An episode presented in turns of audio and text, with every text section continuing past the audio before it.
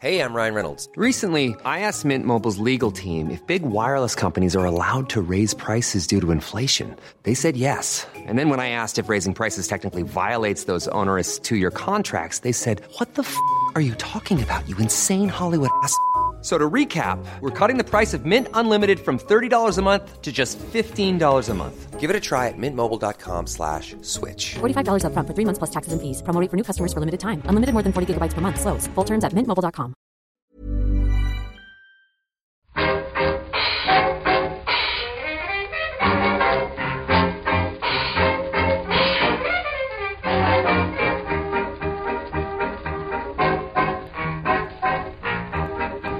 Muy buenas, amigas y amigos, bienvenidas y bienvenidos una semana más al podcast Reload, programa sobre videojuegos que hacemos desde anightgames.com. Ese hacemos se refiere, por supuesto, a Víctor, Víctor Martínez, chico nuclear, ¿Qué tal? y a Marta Trivi. Estáis ahí los dos en, en el Skype, como poco. Es que cada, cada día va echando un, paso, un pasito atrás. Antes asumía que era Madrid, ahora ya dice, a ver, seguro, seguro solo es el Skype. Es verdad. Pues, Pep, te digo, A ver, estoy en Málaga bien. y ya mismo estarás en Málaga tú. Uy, y. Víctor. Víctor también. Bueno, Qué queda, ilusión me hace. queda un mes todavía. Bueno, el tiempo, o sea, como enero ha sido súper rápido, febrero va, o sea, súper lento, febrero va a pasar súper rápido. Ya, eso sí es verdad. Pero o sea, literalmente la semana que viene. Anunciad Eh, concretamente el, el, el- a qué nos referimos, ¿no? Bueno, pero anuncia tú. Ya que ha empezado. Ah, bueno, vale. Es que no, que no vea ahí yo. Bueno, vamos a hacer eh, un crossover, el crossover más ambicioso, entre Choquejuergas y A Night. Choquejuergas es el podcast que tienes con Alberto Corona sobre cine. Sí, es mi, mi podcast personal, que es poco, poco, poco ambicioso, pero se vuelve ambicioso en la combinación con el reload. Efectivamente. Va a ser en va a ser un podcast presencial, en directo, live, en la FreakCon de Málaga, que se celebra eh, del el 7 y 8 de marzo en el. Palacio de Ferias de Málaga. Nosotros Sí. creo que estamos el 7, sábado. Fenomenal. Eh, y voy a, voy a decir una cosa. En el tweet con el que anunciaron este irrepetible evento, porque va a ser realmente único. Si os lo perdéis, pues os vais a arrepentir toda la vida. Eh, pone Peñita. Tendremos a Chico Nuclear y Pep Sánchez de A Night Games junto a Marta Trivi y Alberto Corona de Choquejuergas. Han intentado dividirte. ¿No? Hay aquí una, una pequeña mala intención, una intención polémica. No, no, es que te voy a decir una cosa. La persona que ha redactado ese, ese tweet era Patreon de Choque Juerga, porque el Patreon de Choque Juerga ha cerrado cuando digo que es un proyecto ultramodesto, es que lo es.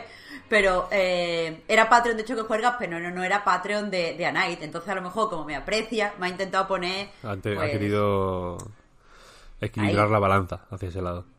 Claro. Pero bueno, ¿eh? A mí. falsamente. a mí los, do- los dos son los mejores podcasts, cada uno a lo suyo. Eso es cierto. Pero el caso es, se puede decir, ya hemos dicho que es presencial, que es el día 7. No hemos dicho que a la una, pero lo digo yo ya. Eh, pero se puede decir, ¿por qué hemos hecho un crossover tan ambicioso? Hombre, eh, claro que se puede. Que, que este año es quizá en, el, en lo relativo a cruces entre cine y videojuegos, es el, el año más importante de, en, en- en décadas, de hecho. ¿No? Quizá desde Mortal Kombat. Vale, vale, pues ya O está, desde- eso, eso estaría perfecto. Desde Street Fighter, desde el trío Street Fighter, Mortal Kombat, Super Mario Bros. No ha habido ningún año en el que se estrene una película basada en videojuegos tan esperada y con tan buena pinta a la vez. A ver, a ver. a ver. Entonces, el tema principal de ese podcast presencial será Sonic la película. La Es que- película es, vamos a comentarla a fondo y y va a ser una a una maravilla, sale ya. Habrá gente que escuche esto la misma semana en que se estrena la película, o sea que está al al laico, como quien dice. Yo pensaba que, faltaban meses para que se estrenara Sonic la película, pero es que está ya. Está ya. Alguien en Twitter puso, eh, respondiendo a este tweet de, la FreakCon mismo, de, que pone con un tema muy especial, tal, como sugiriendo que va, que va a haber algún tipo de tema, eh, pues eso, especial, eh, concretamente, que lo hay. Y alguien respondía, hablarán de las pelis de Jim Carrey. Y no estaba tan desencaminado. ¿No? Me pregunto, me gustaría saber quién es ese tuitero, porque también os confieso que la semana pasada fuera Maragallán y yo le dije a todo el mundo lo que iba a pasar. o sea que, que a lo mejor es un tuitero como con mucha, mucha, eh, que es un, el más Pikachu, o, o es una persona de Málaga. Puede ser cualquiera de las dos cosas. Yo ayer en la Jam había 200 personas y cada vez que alguien me paraba le decía, oye, vaya a Friscos, ¿no? A ver el directo de Rilo ha hecho que juega. Que vamos a la de Sonic. A todo el mundo.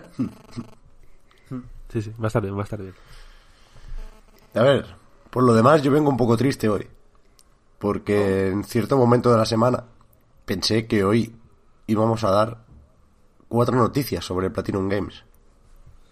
Me apareció esa página misteriosa, for.platinumgames.com. Tu Eh, página de inicio ya. Sí, sí, me gustó mucho la animación con las estrellitas y el 4 y el glitch ese.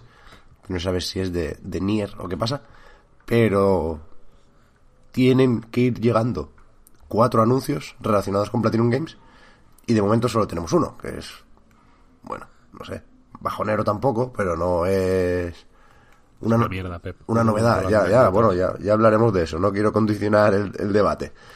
Pero precisamente por eso, pues si nos encallamos con lo de Platinum, igual podemos colar un par de noticias antes, porque creo que es importante lo de Rod Ferguson también, pero sobre todo lo de Dan Hauser, ¿no? Que hemos conocido esta semana a través de un, breve comunicado de Take Two que, que ni siquiera era una nota de prensa, creo que es la típica cosa con la que informas a no sé qué organismo regulador del, del mercado, ¿no? Era como algo para o para ca- calmar los ánimos de los inversores antes de publicar los resultados del último trimestre, que en eso estamos estos, estos días, o, o algo, no sé, la comisión del mercado de valores, una mierda por el estilo. A esos había que decirles que Dan Hauser se pira.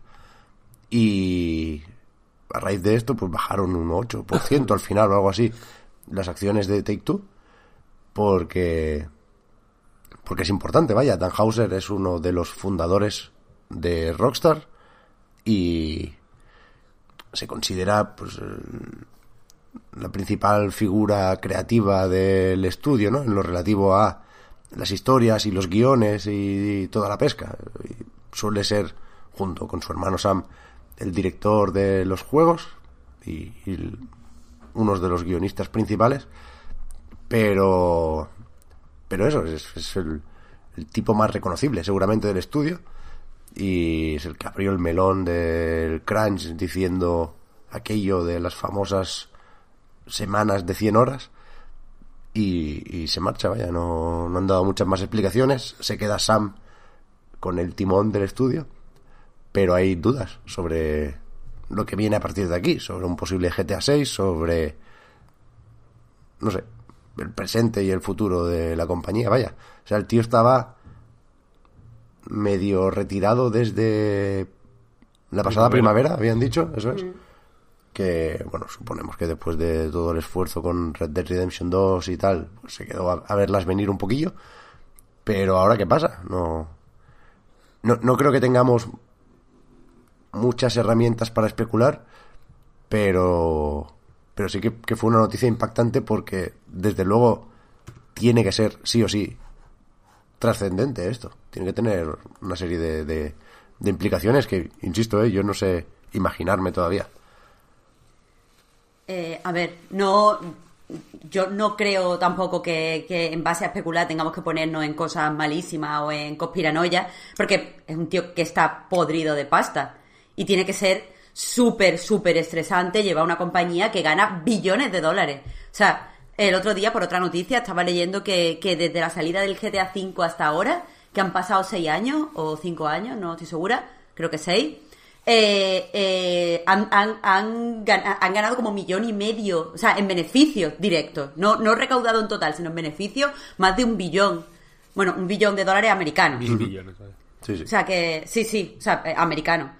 Eh, entonces, probablemente simplemente es que está ultra estresado y súper cansado. Lo que pasa es que es lo que tú dices, Pep, las repercusiones. En el propio, la propia serie de vídeos, parece un documental que hizo Scanliner sobre Rockstar, se puede ver clarísimo como todos los juegos de Rockstar pasa- eh, parten de sus gustos personales, su forma de entender el cine y los videojuegos, su propia biografía. Entonces, evidentemente, la compañía no, no puede quedarse siendo igual.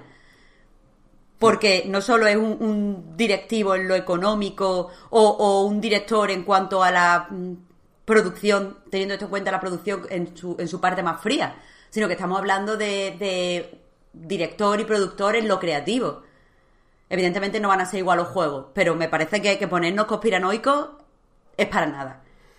Ya, ya. O sea, o sea, quiero decir, no, no creo que se esté escondiendo un posible, de, que lo he leído por ahí por, por otras páginas, un posible mm, tropezón del GTA 6, porque me parece imposible que el GTA 6 tropiece. Ya. No sé, todo el mundo da por hecho que existe GTA 6 ya, que está en marcha y que a lo mejor Dan Hauser llegó a dejar el trabajo hecho, que, que- que no sé, por eso señalaba lo del retiro desde primavera, ¿eh? Pero lo que nos llegaba en su momento era que estaban todos, absolutamente todos, hasta el último momento, con Red Dead. O sea, que no, que no se había ido un grupito para empezar la preproducción de GTA 6. O sea, yo creo que como mucho estará en preproducción ahora. Pero, Pero no, no lo creo, Pep, porque cuando salió el escándalo de... O sea, opinión personal, pero cuando salió el escándalo de, de la evasión de impuestos y de las supuestas ayudas que había recibido Rockstar, eh, siendo legal, pero moralmente cuestionable, bla, bla, bla, en Anaíta escribimos sobre eso, una de las cosas que denunciaban es que si habían recibido ayudas para la, para la producción del GTA 6 y para recibir esas ayudas tienes que haber presentado ciertas cosas que demuestren que el juego estaba ya en producción. Entonces, tiene que haber salido de la preproducción. No te digo si hace mucho o hace poco, Ya, ya, ya, ya. pero a- mínimamente avanzado tiene que estar porque ha recibido esas ayudas. Vale, vale, no, no recordaba Que que, a lo mejor hay corrupción, pero no lo sé. no recordaba que aparecía ya GTA 6 en, en ese papeleo. Pero bueno saberlo, bueno saberlo. A ver, a mí tampoco sabemos cómo funcionan estas dinámicas o cómo se llevan los hermanos, que entiendo que viene, pero a mí me sorprende que se vaya un hermano. ¿Sabes? Que no se vayan los dos o que no que no, que no que el Sam no le cubra, digamos, no le diga, bueno, pues tú estate aquí más relajado, sigue con ese descanso, pero no no te pires, es que no sé qué implica eso de pirarse, porque no se va bueno, no sé, no sé. No sé. También recordaba, lo hablábamos antes de empezar, que hace no tanto, esto fue que 2015, 2016, se fue otra figura importante de Rockstar, que era Leslie Benchis, que no era un Hauser, pero sí estaba pues como ellos en, en lo más alto del organigrama, de hecho era presidente de Rockstar North en su momento. Y bueno, pues también era un productor de GTA durante muchos años y demás. Y, y también hizo algo similar, ¿no? Estuvo de año sabático al terminar GTA V. Esto era, pues, principios de 2014. Y cuando quiso reincorporarse, eh, en abril de 2015, pues no, no le dejaron. Por lo visto, bueno, eso decía él, ¿eh? porque esto acabó en demanda. Decía que no le de- dejaron entrar en la oficina y que lo echaron de malas maneras. Y a raíz de eso, pues ya digo, demandó a Rockstar y pedía por royalties, porque por lo visto tenía eh, el mismo reparto que Sam y Dan, pedía 150 millones de dólares. Solo de royalties, ¿eh? Y solo entiendo lo que se le debía, que, que podía ser lo de esos dos años de GTA V. Así que, por un lado, pues no es el único que se ha ido recientemente Dan, y por otro, nos hacemos una idea, una ligerísima idea, de la pasta que tiene que tener y de lo tranquila que va a ser su jubilación. Si es que se jubila ¿eh? y no monta otro estudio, que la verdad lo dudo. La verdad lo dudo.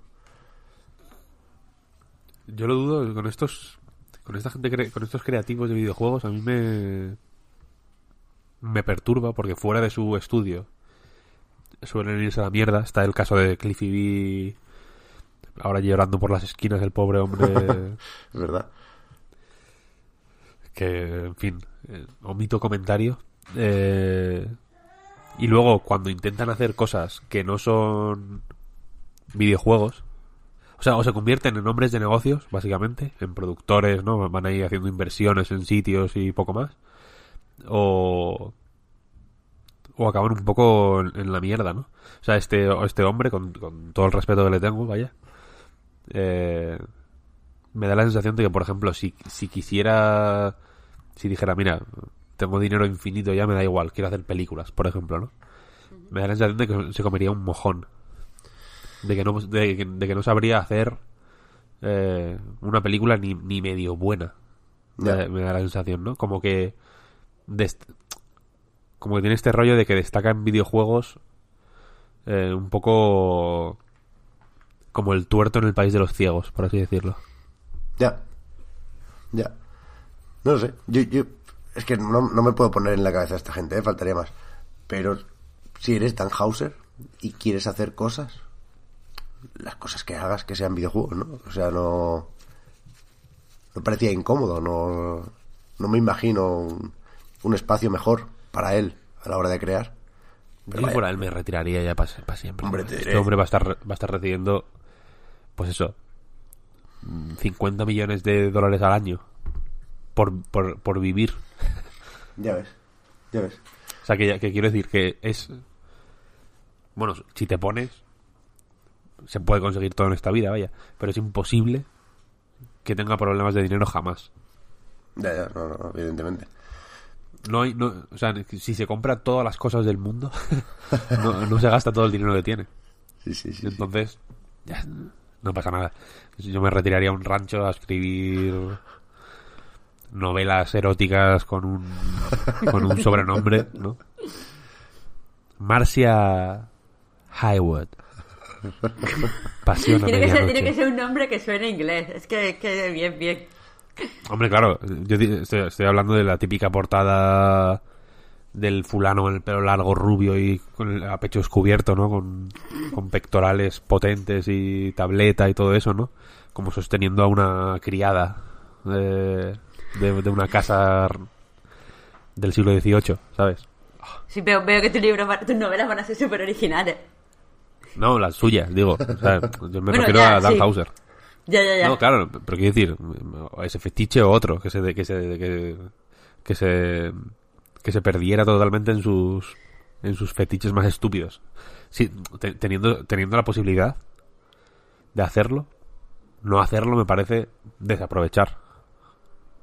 Honestamente. Yo tengo, yo no puedo de, yo qué sé, de dedicarme en cuerpo y alma, como quizá querría, a escribir fanfics en Wattpad de Evangelion. No puedo. ¿Me gustaría? Pues igual sí. ¿Sería responsable? Pues no. Pero él, él puede hacer, él puede hacerlo y sería responsable. O sea, o, o- o al menos no sería irresponsable, quiero decir. Irresponsable. Eh, Correcto. joder, una maravilla. Ya. Vida resuelta. A ver, estaba buscando si, si tenía ya la transcripción del informe de Strauss-Zelnick para los inversores, pero, o sea, me gusta leerlo siempre. Con, con Zelnick, el gasto recurrente es una lectura magnífica, todo eso. Pero en este caso, seguro que le preguntaban por esto. Y sé que fue ayer la, la Investors Call, pero no la encuentro todavía transcrita, así que no sé, no sé si dijo algo sobre Hauser, que seguro que le preguntaron. Ni idea. También estaba pensando, no sé si lo recordáis, porque esto fue muy a principios de año, estábamos de vacaciones, igual era el día 2 o el día 1 de enero.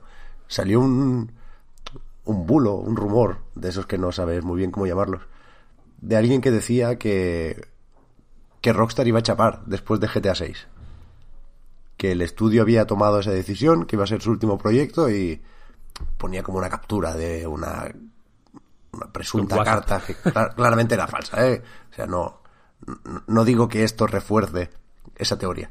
Pero sí me imagino a esa persona que, que se montó el bulo para, para hacer eh, las risas en internet, frotándose las manos ahora, ¿no? En plan, hostia, tengo, tengo nuevos seguidores. Por, porque eso, se habló. Más en broma que en serio, ¿eh? insisto. Pero se habló de un posible cierre de Rockstar a principios de año. Y cuando se va alguien así de un estudio, a mí me da por pensar que, na- que nada es para siempre, ¿no? Como decía la canción aquella. En- algún momento se va a acabar GTA y Red Dead. Sí, hombre, y, claro. y es probable que lo veamos todos nosotros. No sé. Pero, pero a ver, cuesta, cuesta pensar que mientras estés recibiendo beneficios billonarios con una, con una marca ya creada y un número de seguidores simplemente atentos porque eres rockstar, chape. Quiero decir, no son la- nada es para siempre, 100% cierto. Pero cada cosa tiene su tiempo. Ya, No ya. Es el momento de que chape rockstar. Está claro, está claro. Y- sinceramente que lo que lo que ocurrirá probablemente sea que eh, qui- quizá atendiendo más a los beneficios directos pues quizá nivelen la balanza mal en, en la quizá en el siguiente GTA no tanto pero igual en el próximo o en el siguiente proyecto que que hagan yo qué sé el otro día mirando su web Agent sigue ahí por cierto eh, creo que no renovaron la marca, ¿no? La última vez que... en, lo- en la web sigue. Que escribimos Ahí, sobre en esto. Su lista de, en su lista de juegos. Ya. Me hizo gracia. Eh, eso, y, y lo, y lo que pasa es que Rockstar no, o sea, GTA no, quizá no se hunda de una forma radical, pero sí que perderá relevancia. La relevancia que tiene GTA ahora mismo, que es el que es un videojuego que abre periódicos Sí, sí. quiero decir, que está en, en, en portada en- en los periódicos. Sí, sí, sí. No, no hay ningún videojuego así. Quiero decir, Rockstar tiene ese. eh, o sea, de Rockstar se ha hecho una película. Eh, r- Es una cosa que... O sea, y, y no, y, no, y quiero decir, la película de Rockstar no es como GTA la película, dirigida por Michael Bay. Es un puto biopic de una gente relativamente joven, de, de un estudio que lleva 20 años activo. O sea, que no es una cosa en plan película de época, coño, que es de una película de la, ambientada en el año 2005. Eh, que es curioso, quiero decir. O sea, que, que, que eh, no es quizá igual, vaya, pero es un caso de la misma familia que Facebook. Es un fenómeno que trasciende al, al, al trabajo, a la obra, ¿no? Que, que hacen, a los videojuegos. Sí. Es un fenómeno sociocultural, vaya. Sí, sí. Y, y a, mí, a mí me da la sensación de que lo que más puede pasar es que, que se vaya convirtiendo más en un fenómeno eco- económico, simplemente, y que pierda relevancia, y que al perder relevancia, pues le coman la tostada. Ahora mismo nadie le puede comer la tostada porque, porque se lo ocurran, honestamente. A mí el Red Dead 2, por ejemplo, no me, no me gusta, me parece un juego...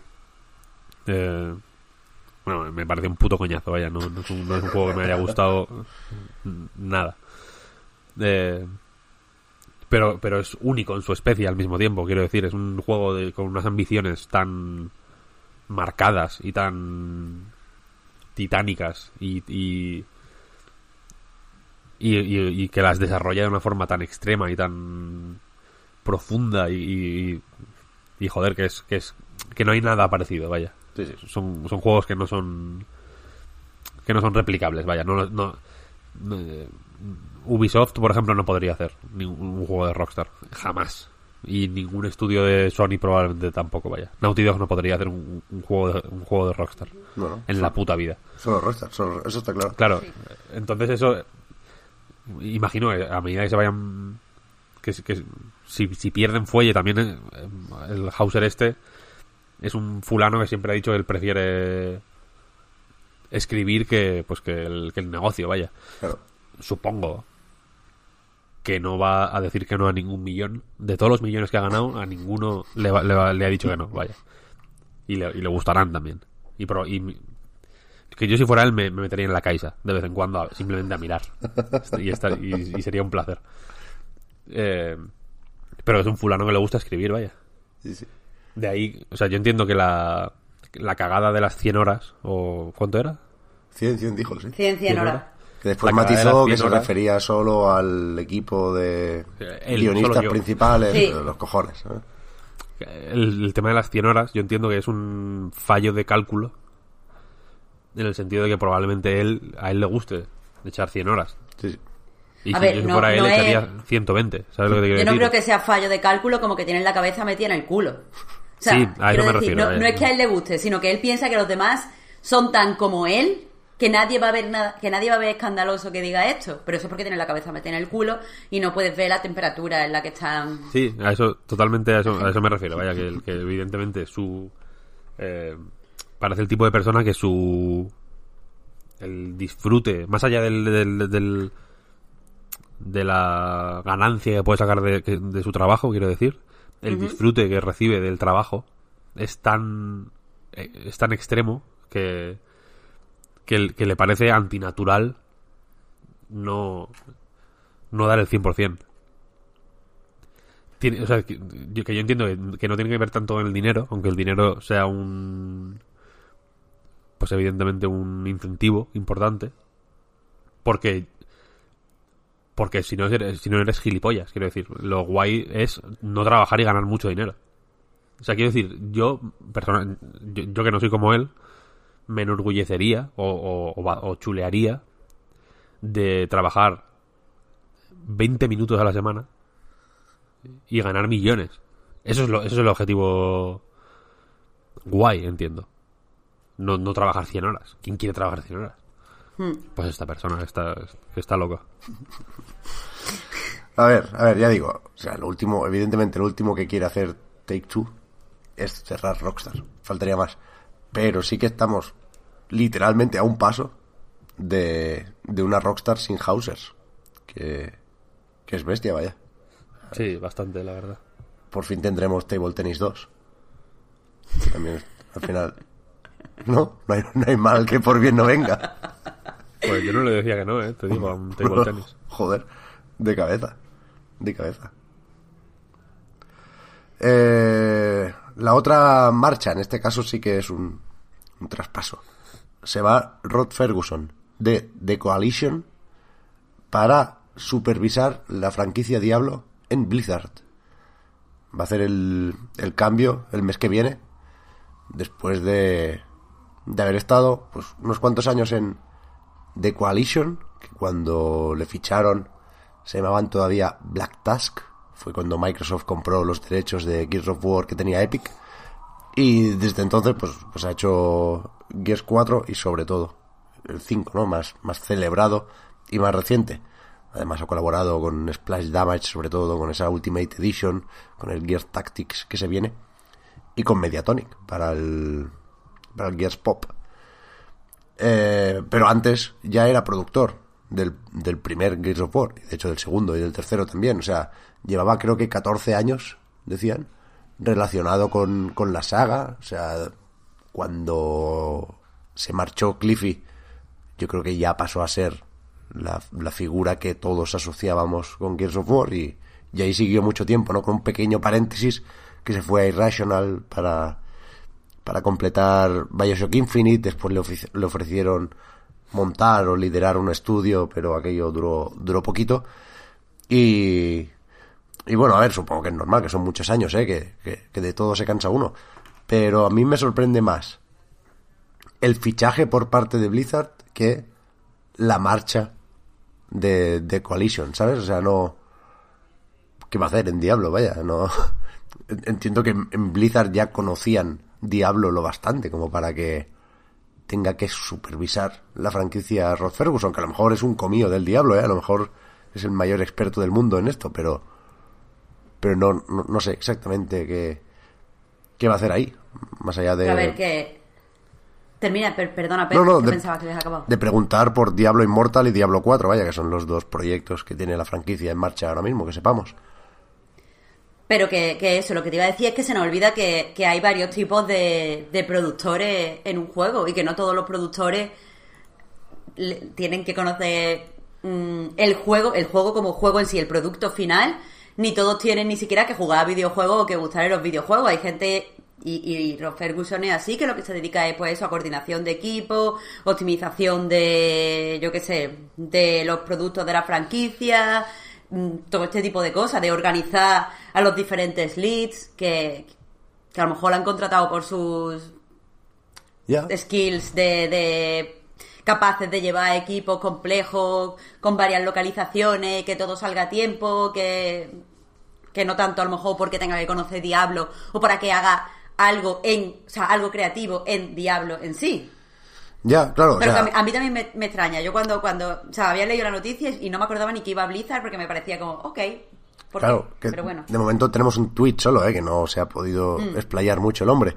Pero es que no hablaba de, de producción, hablaba de, de eso, de overseeing, de supervisar de alguna forma, como que se da a entender que, que daba forma a la franquicia, ¿no? Que, que marcaba el camino para, para Diablo, pero, pero no sé, ya, ya veremos, ya nos contarán. A ver, aquí tampoco es colegueo, ¿eh? al final es tirar de contactos.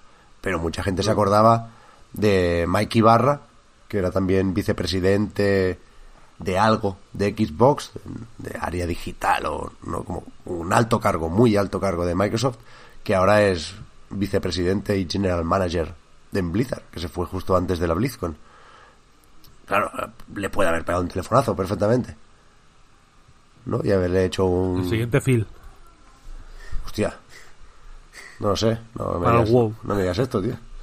El Phil ya está con la cabeza en otro lado. El Phil dice que esto va de Amazon y de Google.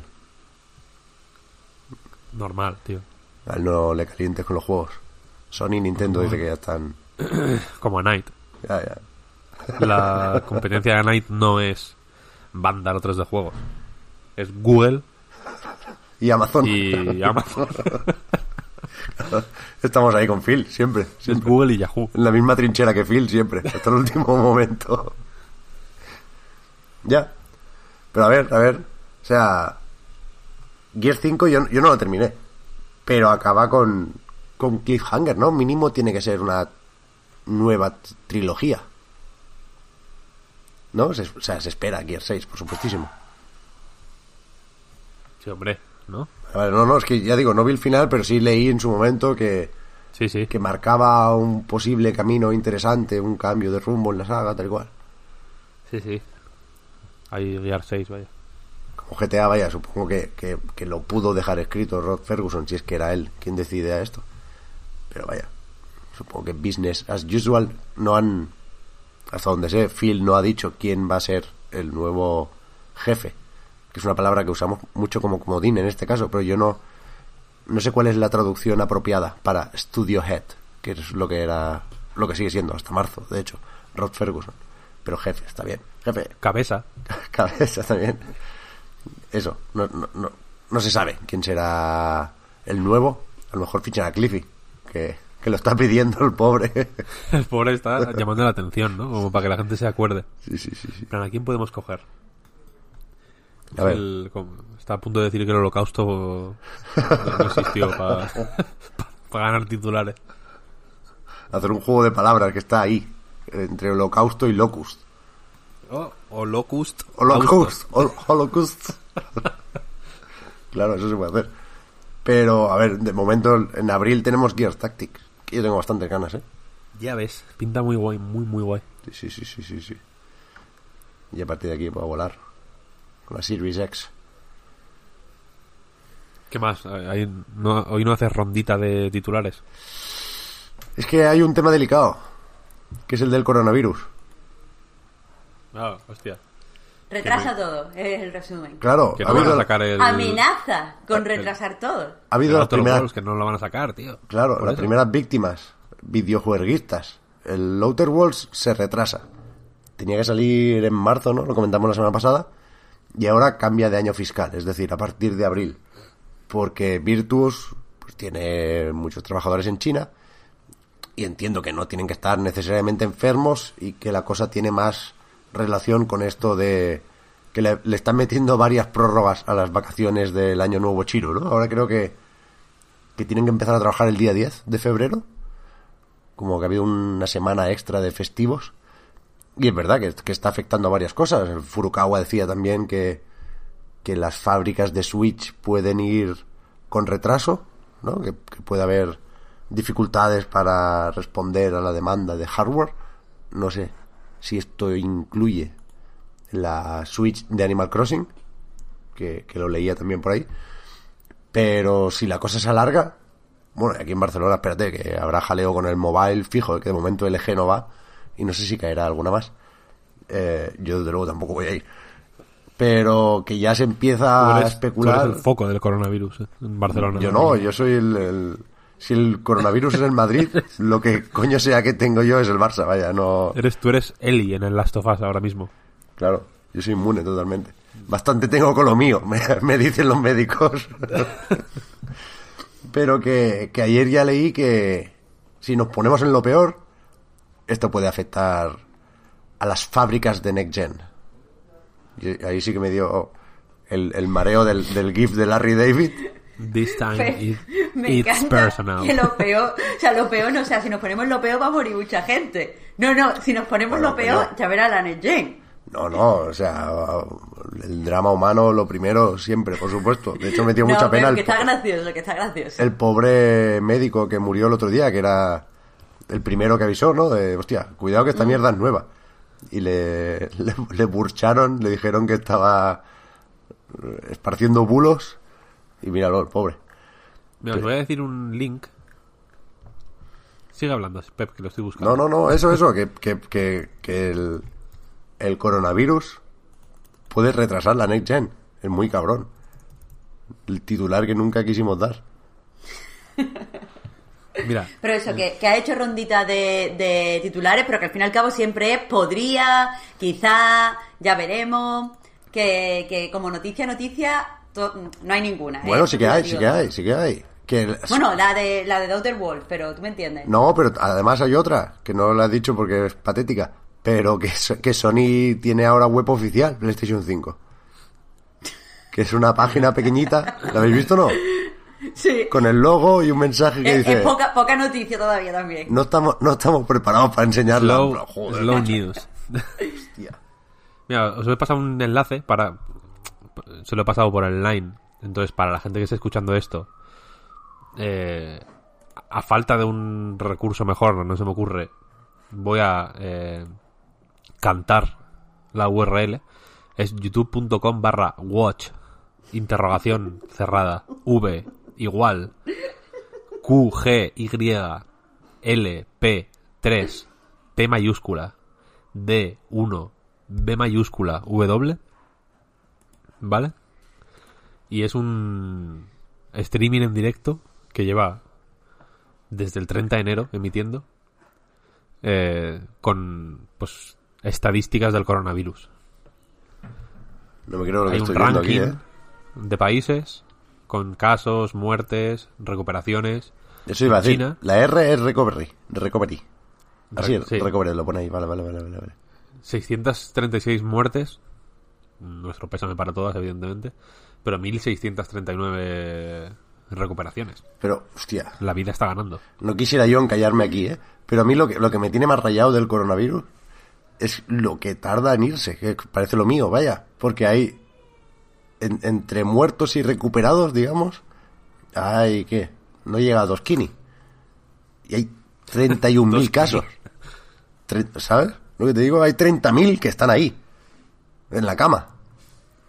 Sí, que no saben muy bien. Claro.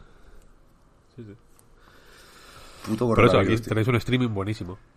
Hay una música épica de fondo. Me parece un poco... Ya, déjalo ir ¿cómo al vídeo este, ¿eh? Insensible. Eh, elegir esa música. A ver, lo malo de estar en el podcast es que no podemos escuchar la música nosotros. Yo ahora es tengo. como la voy a hacer preguntas. la voy a hacer con la boca si queréis es como tun, tun, tun. es como una cosa de la sexta noche de darle una épica a esto que no tiene no pongas música quiero decir yo siempre lo pienso en este tipo de en este tipo de producciones audiovisuales sensibles no pongas música No es una, no es una frivolidad Sí, un poco, sí. ponerte a buscar música para este tipo de cosas. Pero igual es un reto creativo, ¿sabes? Para el que emite. O sea, está, Pero porque no pones como una musiquilla así de guitarra está currado. alegre, ¿no? En plan, venga, que, de esta salimos. ¿Sabes? Quiero decir, que estás. Con esta música, la sensación que estás dando es que hay una cosa. Ya. Es una cosa eh, realmente el fin del mundo, quiero decir. Bueno, espérate. Después del mobile, lo volvemos a comentar. Fíjate, mira, en, es verdad. en Taiwán, 16 casos. Y el, el Taipei Game Show lo cancelaron. Cierto. Hombre, pues bien hecho. Claro, claro, claro. Si es que hay que cancelar el mobile. Yo estoy un poco escandalizado con esto. Pero se han dado como una lista de cosas para hacer, rollo, no os deis la mano, no sé qué. Sí, coño, no toquéis los móviles, que es a lo que van. es que es una puta locura hacer el mobile. Pero bueno. Almeida no quiere traerlo a Madrid.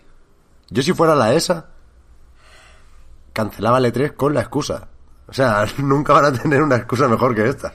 En plan, que- Esto es una mierda, los influencers, no sé qué. Di que el coronavirus y nos vamos. ¿Sabes? cuando sea el E3 que cero casos ya en el mundo y... Bueno, lo hacéis otra vez. No, no, no. Quita, quita. Que más vale prevenir que curar. Así eso. 2021. Bueno, no sé. Pero este mapa ahora mismo es el teaser de la Next Gen, es el E3. En Portugal ni un caso, ¿eh? Hombre. Ni un caso. Bueno, el de aquí de España lo sabéis, ¿no? El de Canarias y tal. Sí, pero no es Portugal. Ya, ya, ya, ya. Tú eres... Yo sé que tú eres pro Iberia. Yo también. Podcast Reload... eh, no, yo creo que hablo en nombre de todos cuando me, me declaro... O sea, declaro el podcast pro Iberia. Pro unión de la península. Bueno, A por- ver, totalmente, pero la hipocresía aquí de que, que tenemos aquí es grande, ¿eh? Porque nunca hemos hablado en portugués ni una sola vez. ¿Sabes? Lo estás diciendo desde un punto de vista colonialista. Pro Iberia, pero en castellano. Y eso está No, feo, a ver, Víctor. yo no hablo está en feo. portugués. Yo no hablo en portugués por dos motivos. El primero, nuestro público es hispanohablante en gran medida, entonces me parecería descortés eh, negarles la comprensión de lo que estamos, de las est- estupideces que estamos diciendo. Y segundo, pues no sé, entonces me parecería eh, contraproducente para la causa ibérica comunicarme en un idioma que no sé hablar para que no me entienda nadie. ¿Entiendes? Yo espero Pero que, que- que que- este que, que este mensaje alguien lo traduzca y lo y se lo comunique a nuestros hermanos portugueses.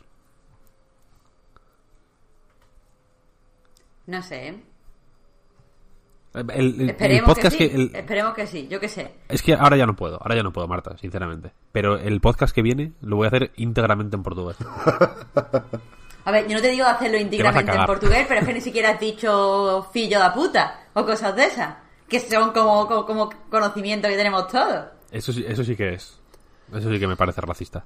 Yo estoy, Pero ¿por qué? raz- Pero, pero ¿qué me estás contando? yo estoy comple- completamente en contra de Portugal, ¿eh?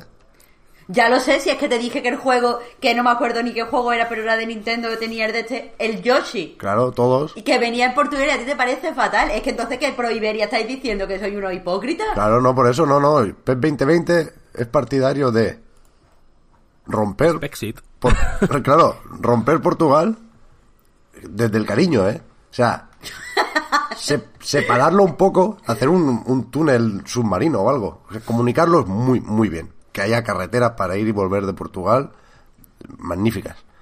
Pero separarlo para separar las cajas de los juegos, al final. Un muro quieres hacer tú. En... Claro, que imagínate, bueno, es que ahora hablaremos de esto. Pero en el en la caja del Wonderful 101 Remastered nos la van a poner en portugués también. La Platinum Editora va a hacernos eso también. Ojalá. Eso iba a decir, va, que, que estamos. Lo del coronavirus puede ser la típica mierda que, que. Ojalá que no. Envejece mal, ¿sabes? En el sentido de. Mira los cabrones, estos. Como hacían broma de, de la cosa más seria de la historia de la humanidad. yo creo que no. Pero bueno, pero que, que- qué necesidad de tropezarnos con el coronavirus cuando tenemos a Platinum Games copando titulares, Es verdad. ¿no?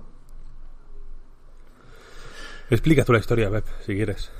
Cojo un poco de carrerilla, pero también os digo que no estoy especialmente emocionado, ¿eh? Lo, explico antes porque sé que ha generado como cierto hype. Me- leía menciones en Twitter y demás de qué ganas de escuchar a Pep hablar de esto. O sea, para mí no es un acontecimiento porque es un juego que, que me sé de memoria, digamos, que ya he jugado y que celebro que podáis jugar muchos más. Debéis hacerlo. Pero yo no... Sí, esto que sale en abril. No voy a dejar de jugar a Final Fantasy VII Remake para volver a jugar a Wonderful 101. ¿Sabes lo que te digo? O sea, no... ¿Seguro? Sí, sí, sí. Yo, para mí esto no es par en las rotativas. Pero está muy bien ver de nuevo esta magnífica ilustración, la mejor portada de la historia de los videojuegos para el mejor juego de la historia de los videojuegos, con Wonder Red, con el puño y toda la tropa ahí detrás. Todo, ¡buah! fantástico. Resulta que como se venía rumoreando, en Platinum Games han eh, iniciado una campaña en Kickstarter para editar The Wonderful 101 Remastered en de entrada Switch y ahora ya se han superado los objetivos de financiación para llevarlo también a ordenador, a Steam y a PlayStation 4. Eh, pedían poquísimo, 45.000 pavos creo, y van O por un, incluso. por un millón trescientos. Entonces, aquí hay muchas cosas a comentar. Insisto, ¿eh? más allá de la primera, que debería ser que este juego va a llevar, o sea, a, a llegar, perdón, a más gente, y que eso es fantástico porque es magnífico, en mi opinión, y, y todo esto. Pero, pero se ha recibido mal por parte de mucha gente por cosas que ya habíamos visto en otros Kickstarter de empresas más o menos grandes, ¿no? Que se puede suponer o se puede opinar que, que la financiación colectiva, que el crowdfunding debería ser para otro tipo de cosas, ¿no? Para arrancar proyectos que de otra forma no serían viables.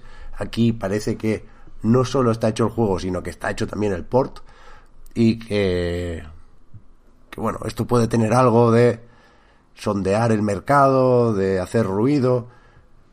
No sé hasta qué punto se vale eso también, ¿eh? Yo, creo que, que han buscado la repercusión de un Kickstarter y, y no entro en si está bien o mal. De hecho, creo que el, el llevar ya millón y pico mm, valida o legitima hasta cierto punto la estrategia de, de Inaba y compañía. Pero también hay cosas que no me gustan en este Kickstarter, no nos vamos a engañar. Para empezar, el puto logo es un desastre, pero, pero una cosa... O sea, se han cargado... De entrada, ¿Qué logo? se han cargado el logo. Que le han puesto el remaster de ahí, tío, eh, tiene como un arco encima. Como un puente hecho con el WarArt, que no es ni la misma fuente ni el mismo estilo. Es un pegote lamentable que no hacía falta remasterizar el tiene, juego. O sea, tiene es- un toque word art. Claro, es penoso. O sea, le han, le han puesto un poco más de resolución, faltaría más porque iba a 720 el de Wii U con unos Jaggies que te podían sacar un ojo. Pero yo qué sé, llamar a esto remasterización me parece más o menos atrevido. Es un juego reciente, coño, es un juego moderno, es un juego casi de la misma generación, si me apuras. Bueno, da igual, le han puesto el remaster y además en la carátula provisional le tapa el medallón a Wonder Red. Mal, mal, mal, hay cosas que están mal. A mí lo que más me raya, que me lío, yo todavía no he puesto dinero aquí. Luego debatimos, si queréis, y, y decidimos entre todos si ponemos dinero o no, ¿no? Pero yo de momento me, me espero porque quedan todavía casi 30 días de campaña. Pero cosas que me rayan. La primera y más importante, que me da un poco de pena que estemos en este punto porque a Nintendo le suda los cojones de Wonderful 101 de una forma que no nos podemos llegar a imaginar.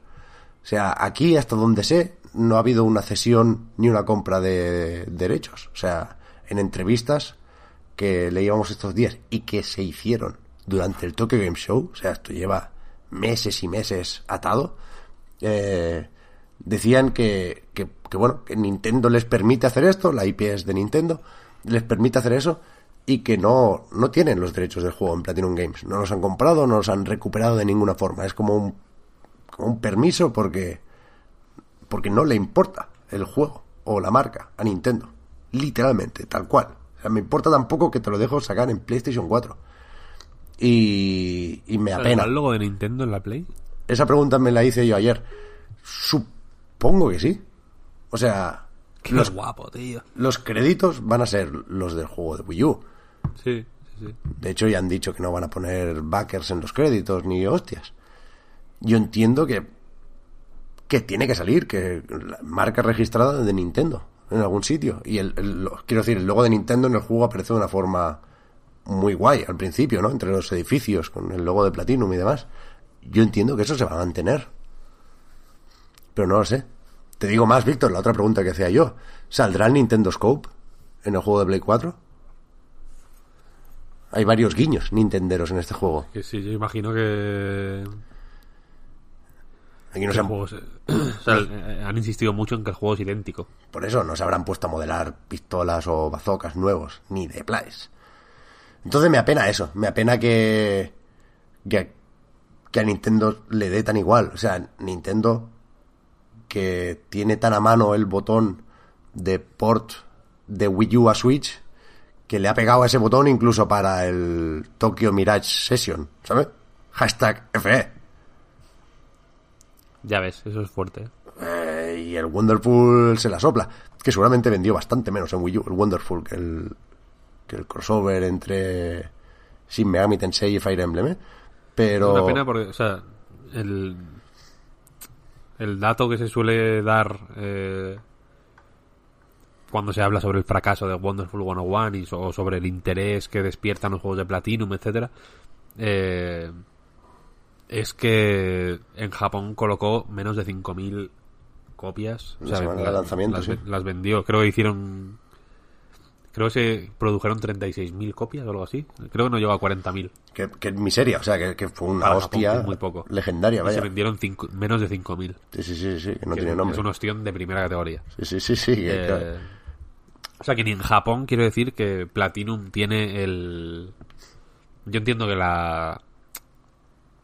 La devoción por Platinum eh, que sentimos nosotros, que es una devoción eh, larger, la- larger than life, como dicen los ingleses, ¿no? Una cosa absolutamente desproporcionada y, y que nos retroalimentamos incluso, ¿no? Sí. Que, que, que, que por el a, a mí por el puro placer eh, que en su día me, me dio eh, pues ver cómo disfrutabas tú de cierto tipo de juegos entré a, a esa en esa dinámica los aprendí a, adorar eh, más de los que los adoraba ya Eh, y creo que, que ha sido que ha, que ha sido como un eh, partido de tenis no de, de, irnos poniendo a la, a la altura del otro bla bla bla bla bla bla bla, bla, hasta llegar o sea y, y, y, y que es algo que, que Wonderful 101 yo le tengo mucho cariño porque para mí fue como eh, como que Platinum sabe esto y va a hacer un juego Claro. sobre Platinum. Sí, es sí, un sí. juego que, que, que la que es que joder, no, no es que vaya sobre Platinum Games de una forma metafórica, ¿no? O- No, no, hay un- o- hay un personaje hay- en el juego. Liter- literalmente el logo de Platinum Games sale constantemente, joder, es una cosa alucinante. El final es eh, el, el final es que le falta falta un vídeo de Camilla diciendo nuestros nombres, ¿no? Es una- yo, yo lo sentía así, en plan, como cuando escuchas una canción, es como esta canción va sobre mí, ¿no? Como una canción de sobre que, yo qué sé, que te ha dejado la novia y justo te ha dejado la novia y dices, Dios, esta canción ah, me habla a mí. Pues The Wonderful 101 es un juego que yo siento que, que, que el puto Camilla tenía una, una foto de Pep Sánchez en plan, el- en plan como los Simpsons, do it, do it for her. con, tu, con tu puta foto puesta ahí. Sí, sí, tal Eh, cual, tal cual. Y es, y es una cosa alucinante. Pero, al mismo tiempo, eh, si, si ya las, si las ventas paupérrimas de este juego, que por lo que sé también, Platinum tiene una forma de trabajar peculiar. Y en el caso concreto de Wonderful 101, como gran proyecto de Camilla, Camilla también debió tener cierta. eh, cierta parte de culpa en- a la hora de pues de no de no ayudar a crear un hype, digamos, que este juego necesitaba, vaya, no es un juego que se venda solo, es un Pues juego que hizo un que direct y todo, tío. Yo me. O sea. Sí, pero Me niego a pensar que no, no lo dio todo, Camilla. O sea, yo de hecho. Me puedo imaginar factores que expliquen el batacazo de Wonderful 101, ¿eh? O sea, la demo a mucha gente no, no le entró, es un juego complicado de entender si, si, si lo ves e incluso si lo pruebas, pero yo lo que no lo que no sé justificar, literalmente se me queda como interrogante, es la... O sea, porque se suele decir, no, es que no lo compró nadie porque no tenía nadie la Wii U. Los cojones, vaya, Bayonetta 2 vendió bastante bien.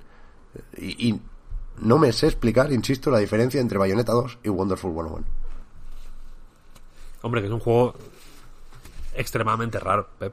Ya, ya, que lo ya, ves y parece el. Pikmin.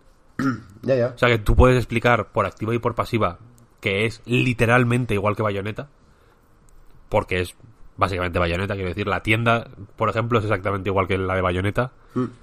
en, en el sentido de que los ítems son los mismos, incluso, Sí, sí, ¿no? sí. El de la manera en que se desarrolla el- las habilidades del, del, del, del personaje, ¿no? Del grupo de personajes, digamos, es idéntica a, a Bayonetta. Sí, sí. El control del juego es, pues, muy, muy parecido al de Bayonetta. En realidad es Bayonetta, pero con 101 muñecos. Es una idea relativamente complicada, pero que visualmente, aparte, es, es difícil de entender.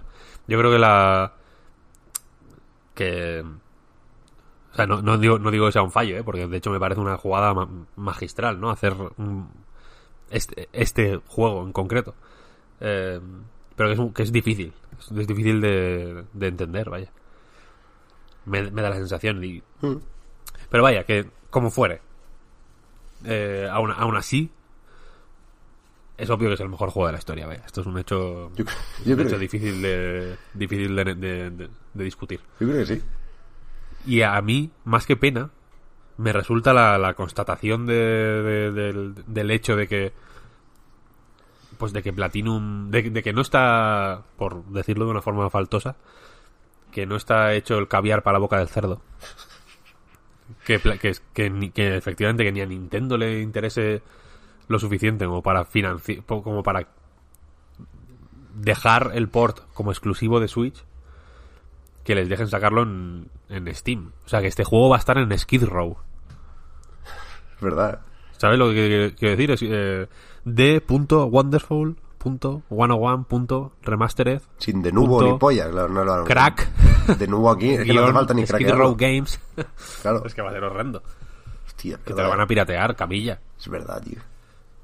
Tú pi- piénsalo, el parche, ¿eh? El... Buscando ahí la No, carpeta no- del, del que juego. no hará falta, no hará falta parche, tío. Que se va, lo vas a descomprimir y ya está. No le van a meter nada de seguridad. Si Es que son majos, además. Yo tampoco he puesto dinero. Pero ¿Y vas no a poner dinero? No, no, no, no lo voy a poner. Me lo compraré cuando salga. Pero yo lo único que quería era salir en los créditos. De verdad. O sea, me parece una cagada monumental. No ya. O sea, no ya eh, hacer el port y luego hacer el Kickstarter para la distribución. Que bueno. Mm. A mí no me parece guay, sinceramente, la verdad. Tienen 220 empleados, cojones. Si no puedes eh, distribuir un puto juego, pues algo está pasando mal. Vaya, o sea, algo está haciendo mal. Eh, pero me parece una cagada no poner... O sea, no, no, no crear ni la ilusión de que hay algo en proceso. Ya, De que, pero- de que es un proceso vivo. Y me, y me, y me parece... eh, em, o sea, me parece com- com- confuso dar a entender que eh, que el coste de distribución crece en proporción al número de personas a las que va a llegar el juego. Quiero decir claro. Que el, la distribución digital incluso tiene sus gastos, obviamente, eh, que son de otro tipo que la física, ¿no? Que hay, que hay una producción y un, y un envío, etcétera, pero ni la producción escala igual con el número de copias que tienes que fabricar del juego, vaya, cuantas más copias fabriques, más barato es. Y la distribución digital no tampoco escala con el número de copias que vendes. ¿Sabes? Tú, nece- tú tienes unos gastos, eh, insisto, sobre todo para lo digital, fijos. Entiendo que perfectamente calculables.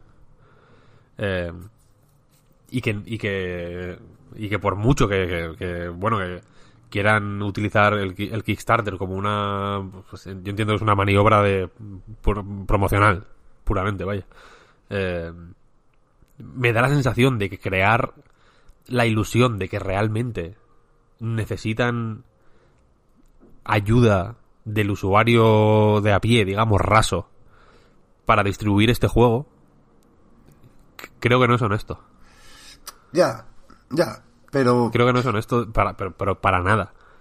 No, o sea, y, y no quiero decir que el dinero que la gente esté dando a, a este juego no, se, no vaya a ir a, a juegos más pequeños y, y- más interesantes, lo que sea. Pero, uno, en la última nota de prensa, o sea, en la última newsletter de Kickstarter, The Wonderful 101 era el juego destacado. No era un juego pequeño ni un juego eh, que desarrollado por cuatro fulanos, etcétera. Y la propia, el propio nombre de la plataforma, Kickstarter, se refiere a un Kickstart que es el, el, el, el empuje del comienzo, para arrancar. Platinum no necesita un empuje para arrancar, de, de ninguna manera quiero decir. Ya han arrancado, llevan 20 años arrancando. Son, gen- son gente que, que está al borde de la muerte ya, cojones, que llevan haciendo juegos desde la puta Super Nintendo. ¿Sabes? Y que, y que, a ver, eh, yo no quiero hablar de nada de Platinum porque vosotros sois los que sabéis y, y lo- vais a hacer las mismas críticas que yo muchas veces, pero es con más cariño y es normal que la hagáis vosotros. Pero sí creo que, aunque como has dicho, Víctor, eh, el hecho de que la gente le meta dinero a esto no significa que no se lo, o sea, que ese dinero lo estén perdiendo en juegos más pequeños, porque probablemente esas personas no iban a meter dinero en juegos más pequeños. Eh, sí creo que este tipo de cosas hace que la gente mire con recelo los Kickstarter. Porque ya cada vez que... O sea, yo que muchas veces me dedico... Bueno, cuando hacía noticias en Anais me dedicaba a poner, pues ha salido este Kickstarter, se ha iniciado esto, esta gente mm, necesita dinero. Sí que he visto los comentarios como un, una deriva hacia dudar de si realmente lo necesitan, de quiénes son, de para qué el dinero, qué poco dinero y esto por qué. Como que la gente ya no confía En, en la plataforma. Y eso hace, eso sí que hace que juegos que de verdad necesitan ese empujón de salida no lo tengan. Ya. Sí, sí, evidentemente. Eh, Pero, pero por eso digo que yo entiendo que, que muy poca gente puede eh, dedicar un año, échale, que hayan tardado en hacer este port. Porque si, si ya estaba... O sea, si, si salen, si lo publican en abril eh, y las entrevistas se han hecho, se hicieron en el Tokyo Game Show, esto lleva un año, de trabajo, ¿no? ¿Cuánta gente puede tener 220 empleados durante un año para hacer algo y luego distribuirlo? O sea, y luego, y, y luego pedir el dinero para distribuirlo. Lo que quiero decir es que el tipo de estrecheces que que pasan los equipos que trabajan, que realmente utilizan Kickstarter como el recurso imprescindible que les va a permitir sacar adelante un proyecto, que son una gente que probablemente curre no 100, sino 120 horas a la semana, con un, con un presupuesto limitadísimo, eh, y, y- y- y dedicando cada céntimo realmente a, a, a, a- a ma- joder, a mantenerse con vida mientras desarrollan el proyecto, vaya, es lo que es para lo que suele valer el dinero de Kickstarter. Sea, que, que el- que la situación es totalmente diferente y que, y que, y que yo, sí, yo sigo creyendo que desvirtúa eh, el, concepto mismo de crowdfunding, este tipo de, de, de intromisiones, si lo quieres llamar así, vaya. ¿Por qué no? Porque es que, quiero decir, saca el puto juego en Steam, si ya está hecho, en abril, con el dinero que vas a sacar en Steam, que va a ser un pastizal, te lo digo ya, eh, lo sacas en la puta Switch y con el dinero que, que ganes en Switch lo sacas en la Play 4. Y Y punto que, y pelota. que no, que decir. yo estoy seguro de que hay un montón de inversores que están deseando eh, Inversores privados, me refiero, gente que se dedica a, a estas cosas de forma profesional, no micromecenas, que están deseando poner dinero para la distribución y después llevarse un porcentaje. Bueno. Si es un buen negocio. Bueno, Tencent, es que la última comunicación por parte de Platinum era un comunicado en la web oficial que decía, nos ha puesto pasta Tencent. Eh, Claro, si es que es un negociazo, es que yo qué sé. Para mí es uno de los agravantes. O sea, decían, nos ha puesto pasta Tencent para poder, entre otras cosas, eh, autopublicar o autoeditar o editar nuestros propios Sí, en, juegos. el, en el Kickstarter eh, lo- en las preguntas frecuentes aparece, ¿no? Claro, claro, claro. No habéis tenido una inversión y dices, no, no, pero este dinero eso es para otra cosa. Claro, pero Que me ellos- parece bien, quiero decir. a mí no. O sea, ellos decían, el- la idea del Kickstarter viene de antes. Y me lo creo, ¿eh? Porque, insisto, estaban en el Tokyo Game Show contándola ya. Pero, pero puede haber un cambio de planes. Quiero decir, una inversión de Tencent, no sé de cuánto será, pero me puedo imaginar que son más de 45.000 euros, pues te puede cambiar los planes, puede cambiar las cosas. Y a lo mejor Tencent no te quiere directamente pagar eh, el port del Wonderful 101, pero yo qué sé, puedes eh, meterlo dentro de un paquete de no sé qué, te lo puedes montar. O sea, para mí hay dos cosas que afean un poco el discurso de este Kickstarter. Lo de Tencent, por mucho que se justifique y por mucho que puedan tener razón y que tengan razón seguramente en lo de que la idea del Kickstarter es previa a la inversión de Tencent. Y después está el rollo, que a mí esto también me toca un poquillo los cojones, de que aquí lo que se vende un poco es la idea de Platinum contra el mundo. Que, insisto, de eso va, de Wonderful 101. Y, y es un poco el rollito del vídeo con Camilla y Nava haciendo las bromas, ¿no? De, bueno, hacemos los juegos y ahora queremos editarlos porque queremos hacerlo todos nosotros y tal y cual, y no depender de nadie. Pero por un lado, el port te lo han hecho otros, Nighthawk Interactive, que no quiero decir que sea un mal port, pero vienes de la experiencia mala con el bayoneta de Play 3.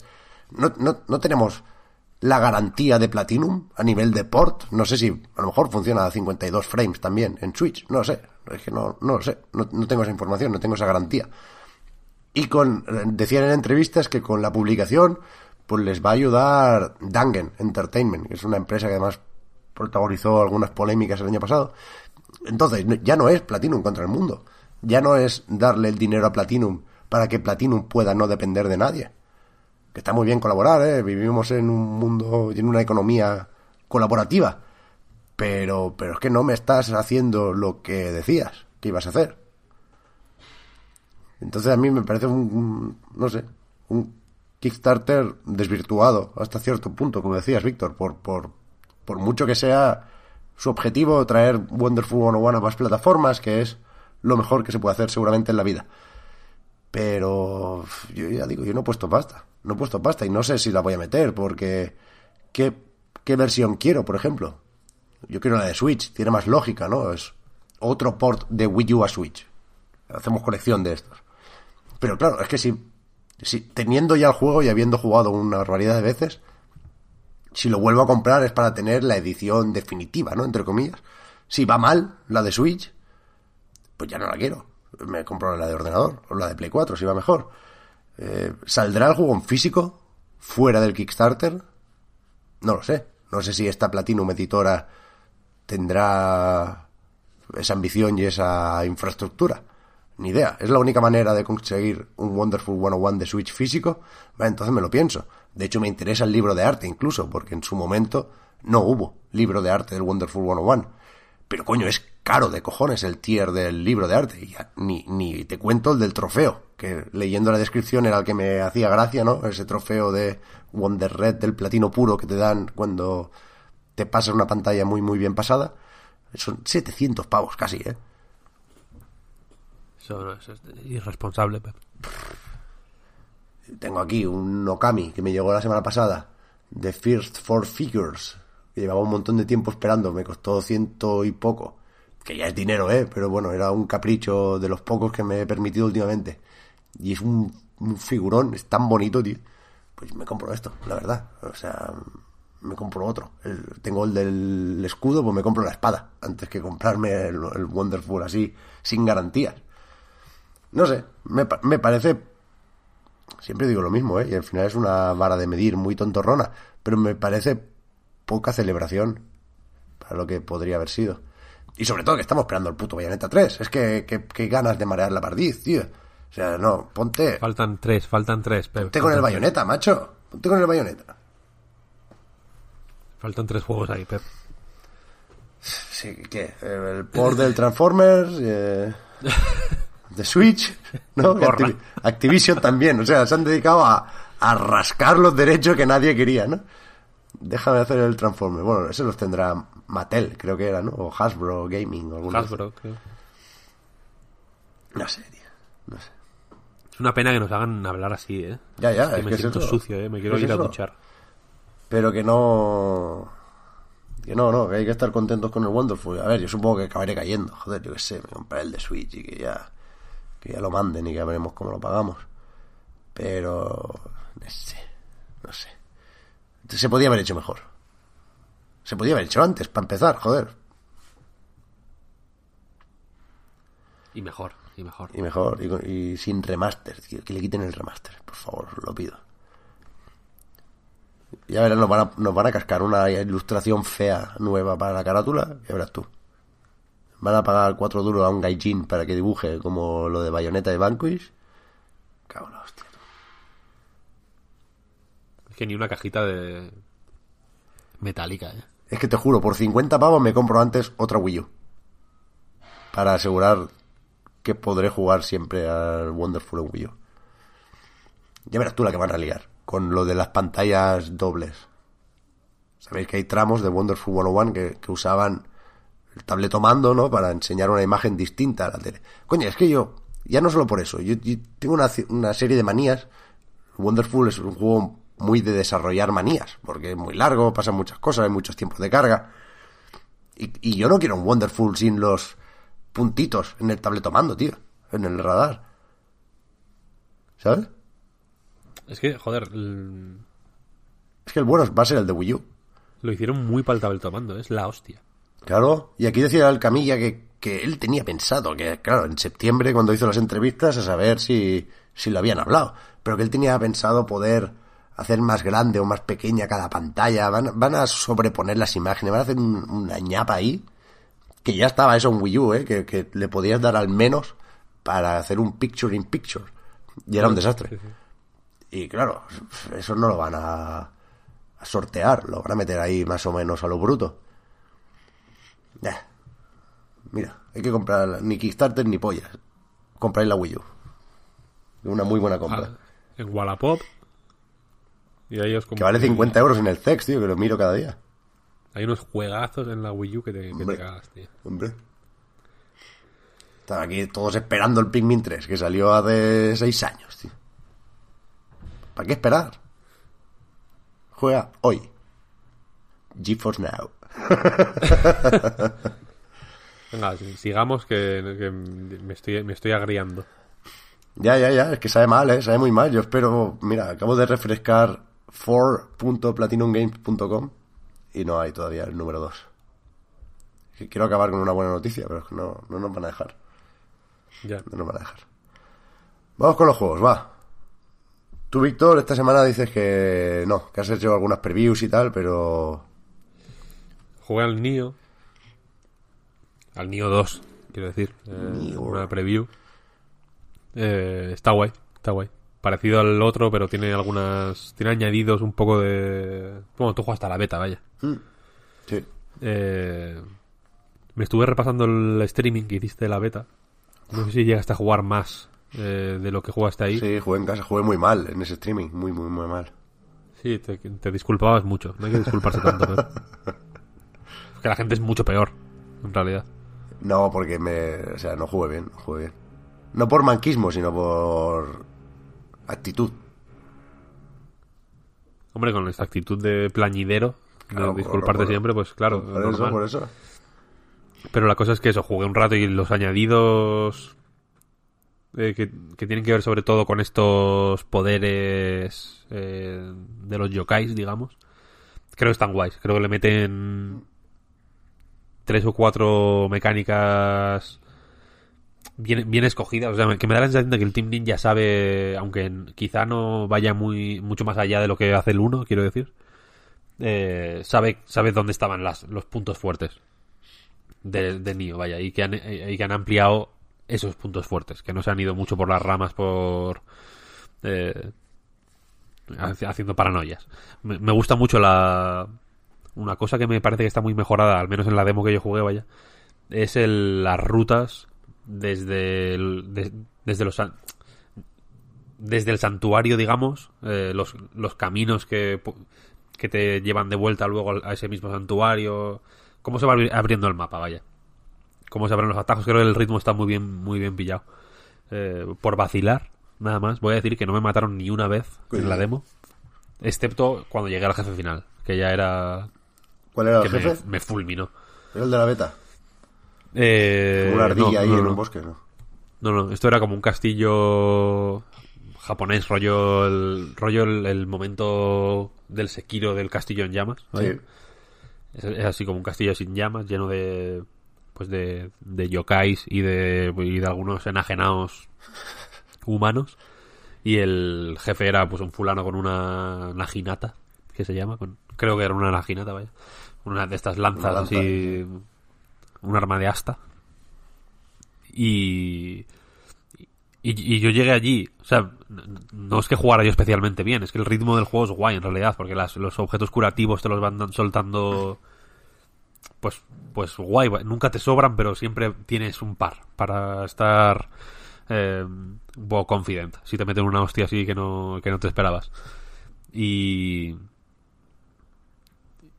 y, y- y- y si vas jugando con calma, la verdad es que no, no es un juego particular. Este tramo al menos no es no era particularmente tramposo, tenía sus momentos de de que había un tío de espaldas, ibas tú ahí con un poco sneaky para hacerle un un remate y de pronto el suelo se cae y, y había dos fulanos ahí listos para joderte y tal. Tiene algún momento, un- algún sobresalto así, pero no es eh, tramposo en plan un fulano te pega un tiro y te mata de un, de un disparo desde lejos. Eh, pero el jefe, ya digo, aunque invoqué a un paisano de la como de la CPU, vaya, no era, no era un humano, que estaba como justo al lado del jefe, había un caminito medio escondido con dos ninjas y ahí había como una, un sitio para invocar ayuda. Y pensé, he sido listo, he encontrado esta mierda, voy a invocar a este y me voy a fulminar al jefe y, y va a ser esto la, repanocha. Porque no me han matado ni una vez, insisto. Eh, pero nada, el jefe me mató en, en segundos. Fue una cosa acojonante. Y luego ya fui muriendo de manera rutinaria. A mí me gusta mucho la primera la primera vez que recorro un, un escenario en un juego de estos. Siempre voy como muy cauteloso. Entonces, no me suelen matar, sinceramente. En el Hollow Knight, que, que me lo han echado en cara esta semana un montón de veces, durante horas no morí ni una vez, pero porque juego con cuidado, o sea, juego muy atento. Luego ya me, me creo que me, que me conozco el mapa al dedillo y voy un poco con prisas, ¿no? Eh, para recuperar las almas, por ejemplo, en el caso de un Dark Souls, ¿no? Para este, este tipo de mecánicas de nerviosismo que te meten. Eh, y, ya pues cometo torpezas, etcétera, pero no es que yo juegues particularmente bien, sino que soy bastante cagado, entonces voy con mucho cuidadito. Eh, y eso, Nioh 2, me gustó, me gustó lo que jugué, la verdad, me gustó bastante. Y aparte he jugado a algunos, yo que sé, el juego de Cristal Oscuro, por ejemplo, malísimo, malísimo, una desgracia total, un juego patético, Eh, muy poco recomendable y que no quiero hablar de él, vaya. Así que os dejo que, que llevéis la sección. Pues tú misma, Marta, me decías que has estado esta semana jugando, entre otros, a The Blind Prophet. Pues sí, eso, de está jugando a, a The Blind Prophet, que por cierto lo tenía todo el tiempo apuntado como The Last Prophet, y, y cuando yo busco cosas esta mañana para poderos decir el nombre del estudio, todas esas cosas, ha sido como muy chocante. Pero bueno, eso, eh, es un juego francés, el estudio se llama eh, Ars Goetia y financió eh, el juego esta vez sí con un Kickstarter hace como un año o, así. Tuvo éxito en el Kickstarter eh, y tiene pinta de que el juego aunque acaba de salir, sí que se va a actualizar pronto con, actualiza con o sea, actualizaciones, rollo en castellano y tal. Lo digo por si a alguien le gusta lo que digo, pues que sepa que ahora no está en castellano, pero que saldrá pronto porque es una de las promesas del Kickstarter. Pero vamos, el juego, ¿de qué va? Pues es un, un point and click, rollo, pues aventura gráfica clásica, pero el de este visual, en vez de ser a lo mejor lo que todos esperamos de es eh, pixelar, aquí está inspirado en el cómic. En el cómic europeo, mm, a mí me viene a la cabeza Mike Mignola cuando, cuando lo he visto, el Mike Mignola de, de Hellboy, Hellboy. Pero en realidad ellos, se- ellos dicen que se han inspirado en Frank Miller. Pero vamos, para que os deis así como cuenta que estoy hablando así de un estilo oscurito, eh, como de cómic, entre comillas, para adultos, aunque no me guste la expresión. Y mucho contraste, mucho rojo, mucho sí, sí, exacto. sombra. Y como destacar a lo mejor objetos mm, de una forma, pues eso, usando, todo es muy realista y de repente hay un objeto en el que cambia el color y te destaca y tal. Eh, porque intenta hacer eso, un click and point para, para adultos. El, argumento va de un apóstol que se llama Bartolomeus que llega a una ciudad que supuestamente pues, está comida por la corrupción y viene pues a, a cazar demonios. Es muy supernatural. Él ve, sigue la pista a una persona que cree que está poseída por el demonio, lo habla con él o lo intenta vencer de alguna forma, intenta pues exorcizarlo. Eh, y con eso pues intenta salvar un poco la ciudad. Y es algo que lleva haciendo como, como milenios. Eh, y el juego, básicamente, eh, no lo, estoy todavía en el último acto. O sea, son cinco actos. Cada acto es de alrededor de una hora, algo menos. Eh, estoy en el último acto que no me ha dado tiempo a jugarlo. Pero a falta de saber cómo es el final, sí que tengo que decir que el juego, cada vez que encuentro algo muy, muy, muy positivo, se me contrarresta rápidamente con algo muy, muy, muy negativo. Entonces no tengo una opinión muy formada. Porque, por ejemplo, eh, vemos el, el arte del juego. El arte es muy bonito.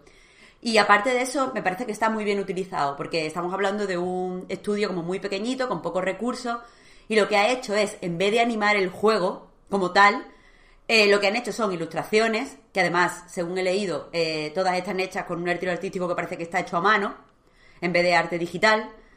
Eh, y lo que, lo que hacen es que eso, en vez de crear animaciones, utilizan como si fuera el movimiento de las viñetas de un cómic. Es decir, eh, por ejemplo, estamos en una ilustración, en un escenario, una plaza, una tienda, donde sea.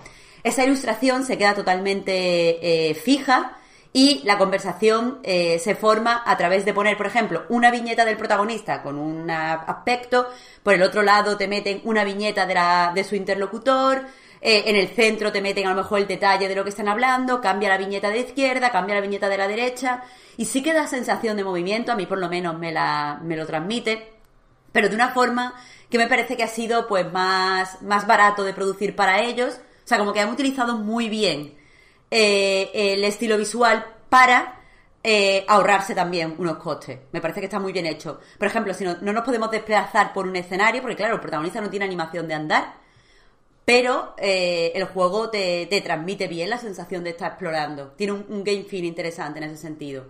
Pero todo eh, este, este cuidado y esa belleza que le han puesto, por ejemplo, en, la parte artística, se contrarresta con que la interfaz es feísima, pero muy, muy, muy fea. Eh, y no tiene nada que ver con el diseño artístico que, le han puesto al juego. Es como si un estudio hubiera hecho, o sea, un ilustrador hubiera trabajado solo para hacer las ilustraciones y después hubieran contratado a, cualquier otro equipo para hacer la interfaz y como que no se han comunicado bien. Me parece que eso hace que el juego pierda eh, cuando estás jugando. Mucho, porque no podía dejar ver lo fea que era la interfaz. Y después eh, intenta hacer un juego con, con mucho lore y hablando de temas muy adultos. Y eso, pues, se me contrarresta con, con el hecho, por ejemplo, de que, de que las primeras, eh, los primeros casos que atendemos, eh, hasta más de, de- bueno, hasta casi la mitad del juego, todo es, eh, bueno, hay corrupción porque hay sexo. Y es como, mm, a ver, eh, no. Es un apóstol, Marta. Ya, pero no tenemos 14 años, ¿sabes? No tenemos 14 años. Que, que está bien que meta, pues, mm, que, que más adelante, pues, salen cosas de, de sindicatos, políticos y tal, pero al principio es, es que hay un bar de putas, y es como, pues, pues no sé, ¿eh? Pues no sé, en vez de ir y, y, mm, decir que están mal porque son putas, pues ve a ver la desigualdad social o lo que sea. Personalmente la- me parece infantil. La referencia a Frank Miller te podría haber dado una pista. Es cierto, es cierto. eh, mal por mí. Pero claro, si se quieren definir como adultos, de verdad voy con la espera de que sea algo adulto. Y, y me pasa. Me pasa también, por ejemplo, eh, en el mismo tutorial. Nos encontramos que lo primero, lo primero, lo primero que encontramos para reflejar la corrupción de nuestra ciudad, o sea, de la ciudad, perdón, donde vamos como, como Bartolomeus, es eh, un tío que intenta violar a una tía. Y es como, vale, es o sea, quiere, quiere cuidar mucho la escritura. Me estás diciendo en el press kit de- de- del, del estudio que lo más importante es la narrativa. Y vas al tropo de mujer violada, al que salva el héroe. El que la viola es un desconocido, cuando, a ver, e- eso está sobre representado por, por la, eh, la- la- lo vago que son los guionistas, porque la verdad es que la mayoría de violaciones se producen entre gente que conoce. Eh, y aparte de eso, la salva el protagonista y ella está nerviosa, pobrecita, y después el tío que la ha violado, evidentemente, estoy hablando del tutorial, ¿eh? Es eh, un, tío que antes era un buen padre de familia, pero ahora lo ha poseído un demonio. Y es como, "Uh, qué vago, qué, qué poco mm, mirá de verdad. O sea, qué poco oscuro. ¿Sabes? Que Es quizás que me- no es. O sea, el, el recurso del demonio Sí, no es mm, callejón sin salida total. ¿Sabes? No, no va a ningún lado, porque quiero decir. eh, No sé, de-. Mira- mira no Supernatural, demonios, la-. Ya, ya, es cierto. Pero no hubiera sido. O sea, es que me, me hubiera gustado que, que si llegamos a un puerto, ¿vale? El, la primer escenario que estamos, estamos como en un muelle, en un puerto. Sí. Y lo primero que vemos es como una especie de. de pin, o sea, de tablón de anuncios, donde están llamando a las huelgas de, de pescadores y no sé qué, no sé cuánto. Quizá hubiera sido más novedoso tirar algo por ahí. No sé, es que ya te digo, me parece, es como usar la violación masculina como algo de risas, cuando también es algo muy serio. Hombre, Eh, son recursos que me parecen vagotes y me parece que no son de adultos, me parece que son de niños de 16 años. Yo creo que Eh, evidentemente habría sido más original, ¿no? Y más interesante también, yo que sé. Claro, claro, sobre todo porque una de las cosas que refleja que la ciudad está mal es que hay mucho paro, mucha desigualdad, mucha pobreza. Tronco, tira por ahí. Háblame de cosas que no haya visto ya, no me ponga, pues, pobrecita esta tía buena a la que le están violando, pero yo la salvo y me hago su amiguinchi. Me, me pare- y, y ella es ahora como mi guía en el pueblo, pero, y es una chica muy traumatizada que a la vez, pues es como el alivio cómico de, no sé, eh, eso me disgusta. Y, el de este narrativo va más allá, ¿eh? que entiendo que no a todo el mundo le, fastidia que se utilicen estos topicazos, pero va, incluso al diseño de puzzles. Eh, si no es el primero, es el segundo puzzle que nos encontramos. Eh, básicamente acabamos de usar, o sea, el apóstol lle- lleva como una- un espadote enorme. Nos enseña el juego que el tío usa el espadote y el espadote está afilado y hace, hace pupa.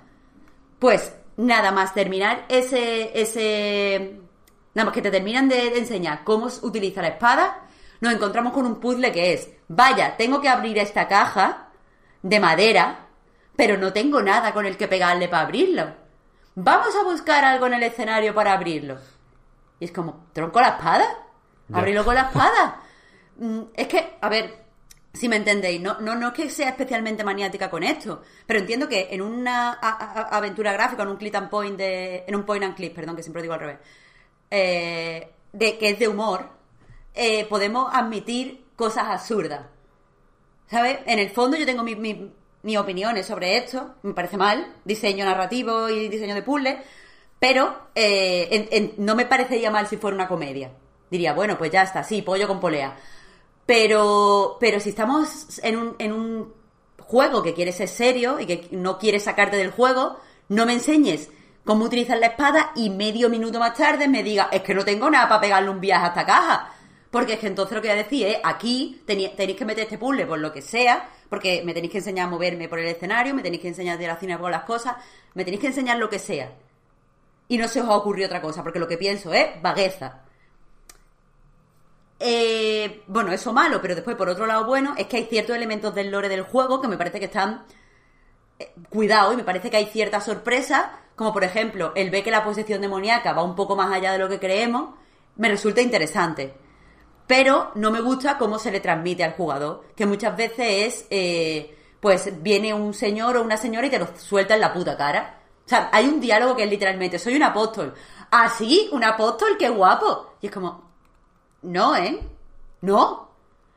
Entonces, pero eso no quita que el juego reaccione muy bien a la forma en la que yo estoy investigando, porque al fin y al cabo un juego de investigación en el que yo hablo con la gente, cojo tal pista, voy a tal sitio, y, y es evidente que el orden de los sitios a los que voy o el orden en el que hago las preguntas a mis interlocutores eh, es importante en el juego y el juego reacciona a mi forma de jugar y eso siempre me gusta. Pero, mm, pero hay tantas cosas que son, que son perezosas. Es que, ya os digo, muchas veces me da la sensación de que hay como dos equipos totalmente diferentes eh, y uno es muy, muy bueno y otro es muy, muy malo. No hay nada que sea neutral, no hay nada que sea... eh, pues eso, no hay nada que sea básico. Tiene nuestro apóstol un poder que llaman el Stalker's Eye. Eh, el ojo del acosador, creo que se pone, y tiene que haber otra traducción, pero en mi cabeza el ojo del acosador, que básicamente si le das en el escenario, pues no solo ves las cosas que son, o sea, los objetos con los que puedes interaccionar o que puedes usar, sino que muchas veces, pues, pues como que te da pistas de dónde sabrán los enemigos, cómo huelen los demonios, cómo no sé qué. Pero está súper poco utilizado, súper poco utilizado.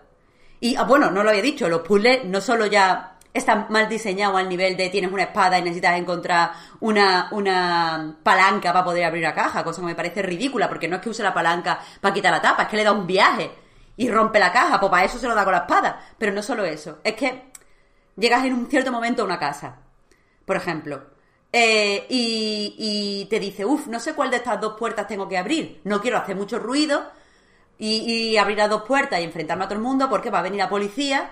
O sea, porque parte del lore es los demonios siempre se alinean con el poder, no son muy fuertes físicamente, pero son muy inteligentes. Entonces, siempre tengo que intentar eh, investigar discretamente, a pesar de que soy un tío super creepy que va con una espada. Bueno, no importa. Llegamos a la casa, hay dos puertas, no sé qué puerta, y dice el tío en su viñetita. O sea, porque tiene diálogos como de cómic, ya os digo. No sé qué puerta es. Mejor investiguemos antes de abrir las dos puertas. Pero el caso es que yo ya me imaginaba qué puerta era por el diseño y había puesto eh, usar eh, la llave con esta puerta y básicamente me, me salía una opción de abrir puertas.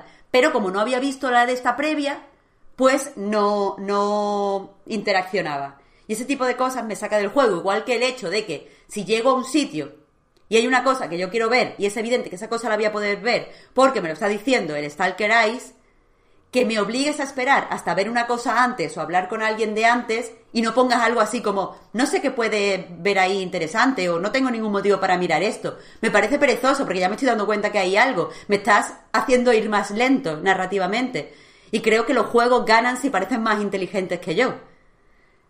Entonces, es eso. Eh, me, me, me interesan muchas cosas de las que propone The Blind Prophet, pero creo que hay que, que, podría haber trabajado más el equipo, especialmente en la interfaz y en el diseño de los puzzles.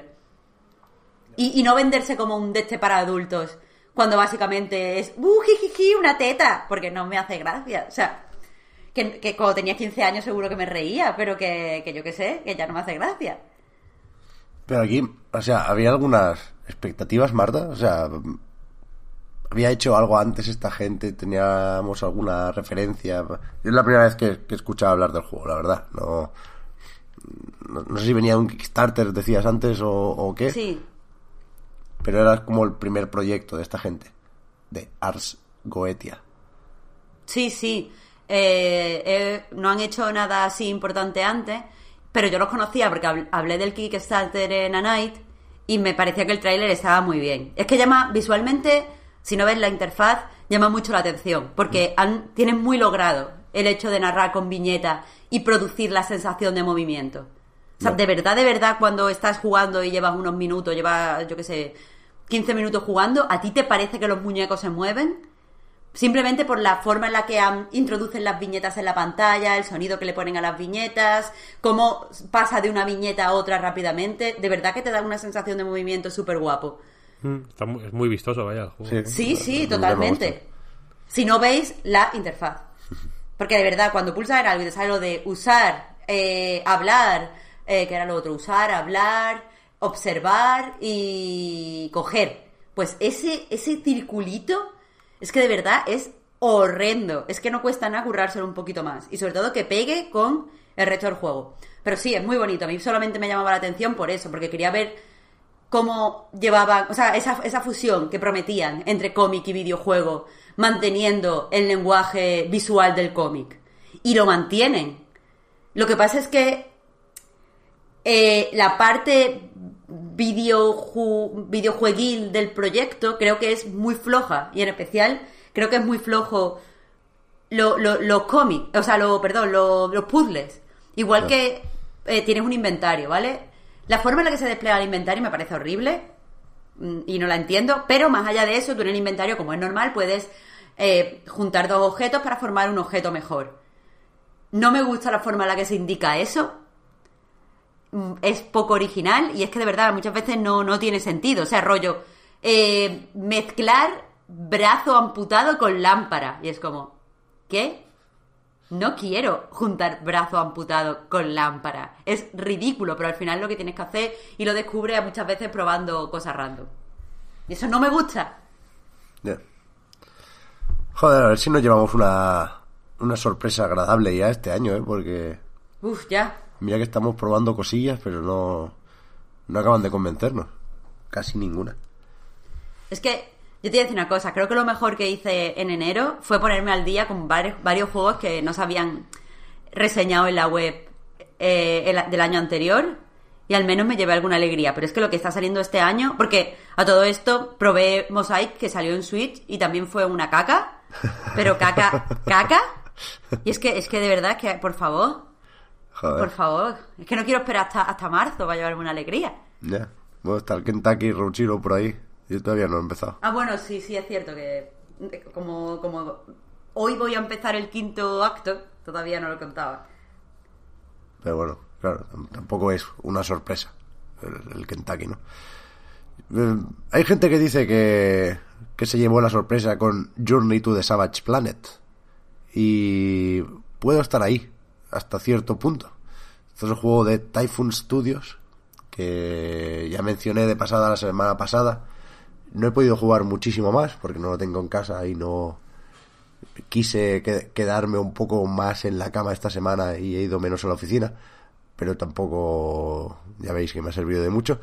Pero bueno, sí, sí he jugado un ratillo más y, y- y confirmo las impresiones que iba a traer la, la semana ma- la semana pasada en cualquier caso, que es que es un juego que lo tiene casi todo en contra de entrada, creo yo, porque la verdad es que estéticamente es, es muy colorido e intenta ser optimista hasta cierto punto, pero a mí no me vuelve loco la dirección de arte. Y, y entiendo que hay cosas que pueden echar para atrás, ¿no? Es fácil ver algún vídeo cómo escaneas plantas y animales y lo mismo te vienen recuerdos no muy buenos de No Man's Sky. O, o sí, buenos, ¿eh? Pero entiendo que, que hay gente que le puede echar eso un poco para atrás. Ves aquello de los infocomerciales, que a mí es un tipo de humor que ya, sobre todo asociado a la ciencia ficción, pues me carga un poquitín, se tiene que hacer muy muy bien. He leído comparaciones con The Other Worlds por la sátira y... entiendo las comparaciones por aquello de que la gente se haga una idea, pero no es igual de, de fino el guion para nada, ¿no? Entonces, es, es, es difícil cogerlo con ganas, creo yo, pero es fácil dejarse convencer, porque es un juego que va resultando simpático a medida que, que te va enseñando su propuesta de diseño y que la vas asimilando. Yo, por lo menos creo que, que lo hace muy bien y lo hace sin complicarse la vida en absoluto. Es algo que a mí me gusta también de los juegos, que no se quieren complicar la vida. Y aquí la, la, la parte de sorpresa, creo yo, viene por, por un cierto choque de ideas que es lo de hacer un juego de supervivencia al fin y al cabo, que es un género que asociamos a, a cierta libertad, a la exploración, a la experimentación. Hay de todo eso en, en The Savage Planet, pero es un juego muy guiado.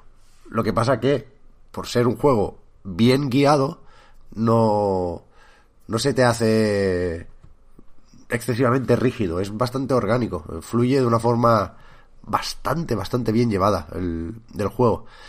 Por ejemplo, o sea, tú, la, idea es la de más o menos siempre, ¿no? Llegas a un planeta desconocido porque formas parte de una iniciativa espacial para buscar planetas habitables y pues como en The Outer Worlds también, ¿no? El aterrizaje es forzoso y, y lo primero que tienes que hacer es buscar combustible y piezas para reparar la nave, ¿no? Y, y ya que estás, pues vas descubriendo nuevos materiales y vas acumulando historias que te permiten usar en este caso una impresora 3D para eh, crear equipo y poder llegar a, nuevas zonas, ¿no? De- a nivel de estructura es un Metroidvania, pero te lo va presentando todo bastante masticadito, pero al mismo tiempo de una forma muy poco forzada. O sea, por ejemplo, las, las misiones se te presentan al encontrar obstáculos.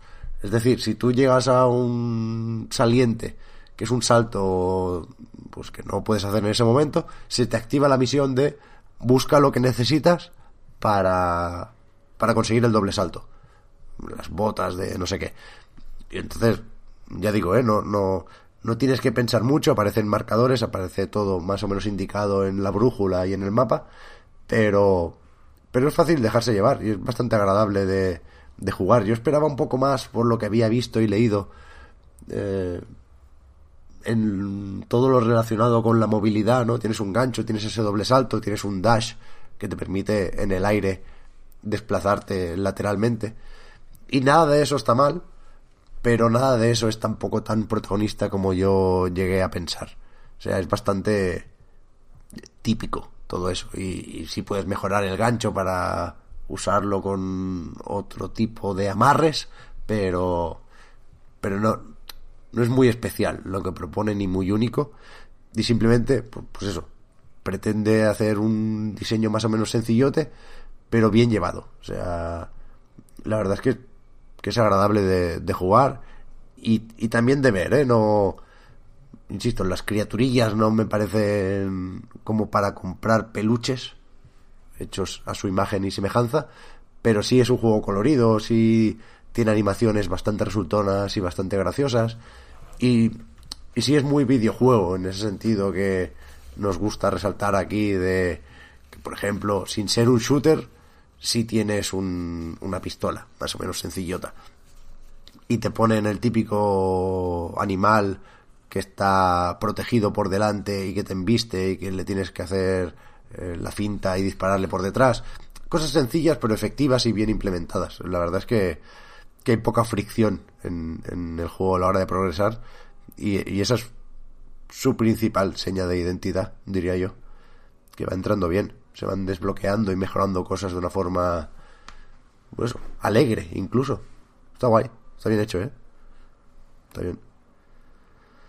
Jefes finales, lo típico. Ayer luché contra una especie de cangrejo que tenía unos puntos débiles en las antenas y que te iba lanzando una especie de líneas de fuego que a veces tenías que agacharte, a veces tenías que saltar mientras vas de una plataforma a otra. No sé, tiene un poco de todo y, y, y- y mucho de nada. Crab, podríamos decir. Sí, sí, era bastante... Bueno, no muy giant, pero sí grandecito, vaya. Más, más que una persona, digamos. Pero vaya, o sea, no... No, no me imagino a nadie que, que fuera de cabeza a por este juego, más allá de que te sedujera la idea del cooperativo, que yo no he probado, la verdad. Pero...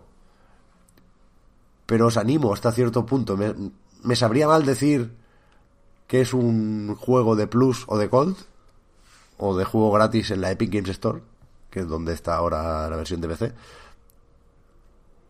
Pero es, es un poco es un poco así. Es decir, si os sobran 30 pavos, pues probad, está curiosete. Si no, pues seguramente bueno, de Game Pass incluso. O sea, es el típico que, que, es probable que si pruebas sin, sin conocerlo mucho, sin esperar nada de él, te lleves una sorpresa agradable. Yo tengo ganas de jugar más, ¿eh? Me, me apetecería terminarlo porque ahora sí que he desbloqueado más partes y más teletransportes y tal.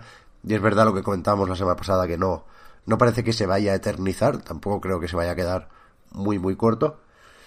Pero pero me gustaría terminarlo, ¿eh? Ade- Además tiene ese rollo de de interacción con el entorno, de aprovechar hasta cierto punto la fauna y la flora, porque tú consigues, o sea, en la mano derecha llevas siempre, hasta donde he visto, la pistolita, y en la mano izquierda vas cambiando lo que serían las granadas, que en, que en realidad pueden no ser granadas y hay cosas que, que lanzas y explotan, pero hay lo típico de muchos otros juegos para, para eso, para usar como cebo. Hay una especie de gelatina que es una broma recurrente sobre la comida asquerosa que te puedes fabricar en el espacio y que sirve para que la mayoría de enemigos se queden pegados en el suelo, pero también para sortear algunos obstáculos.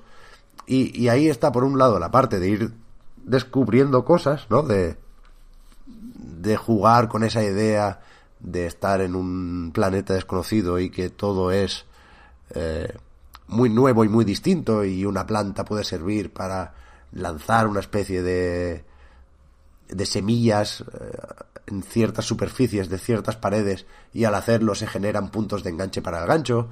Eh, hay momentos más o menos no elaborados pero sí ingeniosos que te permiten hacer lo típico de atraer a un bicho aquí y cuando está en el punto que te interesa lanzarle una especie de gelatina viscoelástica que le hace rebotar y si rebota se lo come otra planta que estaba arriba y no sé, hay, puzzles ambientales bastante bien llevados y y es eso, no no creo que se vaya a convertir en un juego de culto ni que vaya a tener muchos fans, pero es, es de aquellos doble A mm, gustosos. Muchas veces reivindicamos la figura del juego doble A, ¿no? Que, que antes siempre decíamos que hacía THQ y ahora no está tan claro quién, quién, a quién le corresponde. Y, y yo lo metería ahí, o sea, la frontera entre el indie grande y la producción mediana. Y está guay, está guay. Entiendo, esa esa es una de las cosas que se me ocurrieron, ¿no? Entiendo por qué Google ha comprado a esta gente. Insisto, a pesar de que no esté esto en Stadia, pero sí, no sé, lo probaría alguien de, de por ahí, Phil Harrison o algo, y le, le gustaría y, ahora es un estudio de, de Google. Está guay, está guay. Mira que yo no, no las tenía todas, ¿eh? Porque recordad que aquí está el Alex Hutchinson este que, que no, no, no tenía muy calado porque había dirigido juegos muy malos en Ubisoft, como Assassin's Creed 3, que perdón si alguien le pilla esto por, sor- por sorpresa, pero yo siempre he dicho que es de los peores juegos que he probado en mi vida. Far Cry 4, que tampoco iba a ningún lado, pero también tiene su columna en la Edge y dice cosas interesantes de vez en cuando. Y no sabía por dónde me iba a salir aquí. Y me parece un juego que, que, que eso, que gusta haberse topado con él, en este caso. Está guay, está guay. Y ya está. Tiene un, Pues bien. Se, se decía que había sido un poco que había disparidad de opiniones pero yo he leído sobre todo críticas positivas es verdad que Sí. en, en IGN le cayó un 6 que igual era la más tibia porque no es verdad que no les convenció lo de la movilidad que insisto yo creo que se ha destacado en exceso en otras críticas pero por lo demás o sea yo, yo me animé a probarlo por, por, por las buenas críticas que ha recibido mayoritariamente y las entiendo, yo estoy ahí, estoy ahí con ellas. Pues me alegro, Pep, que hayas disfrutado. Pasa, es un, lo importante. pasa un buen rato, sí. Te escaneas tus plantas, tira la baba. Mira que a mí no me suele gustar lo de las babas en los juegos, ¿eh? Pero aquí está bien llevado.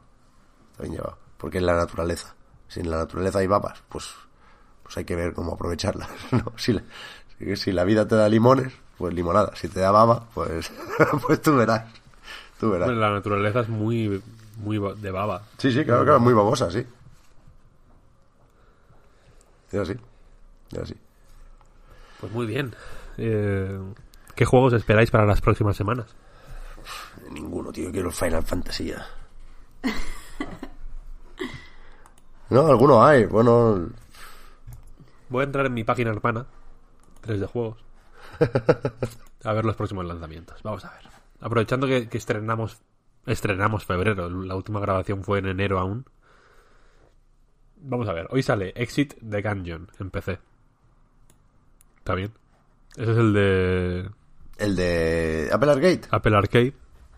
Joder, a mí no Yo ahora estoy obsesionado con que salga. ¿Cómo se llamaba el de Capi para Apple Arcade? Eh, El Greenstone. Greenstone. Quiero que salga en Switch o algo así. Joder, no, no te iría mal.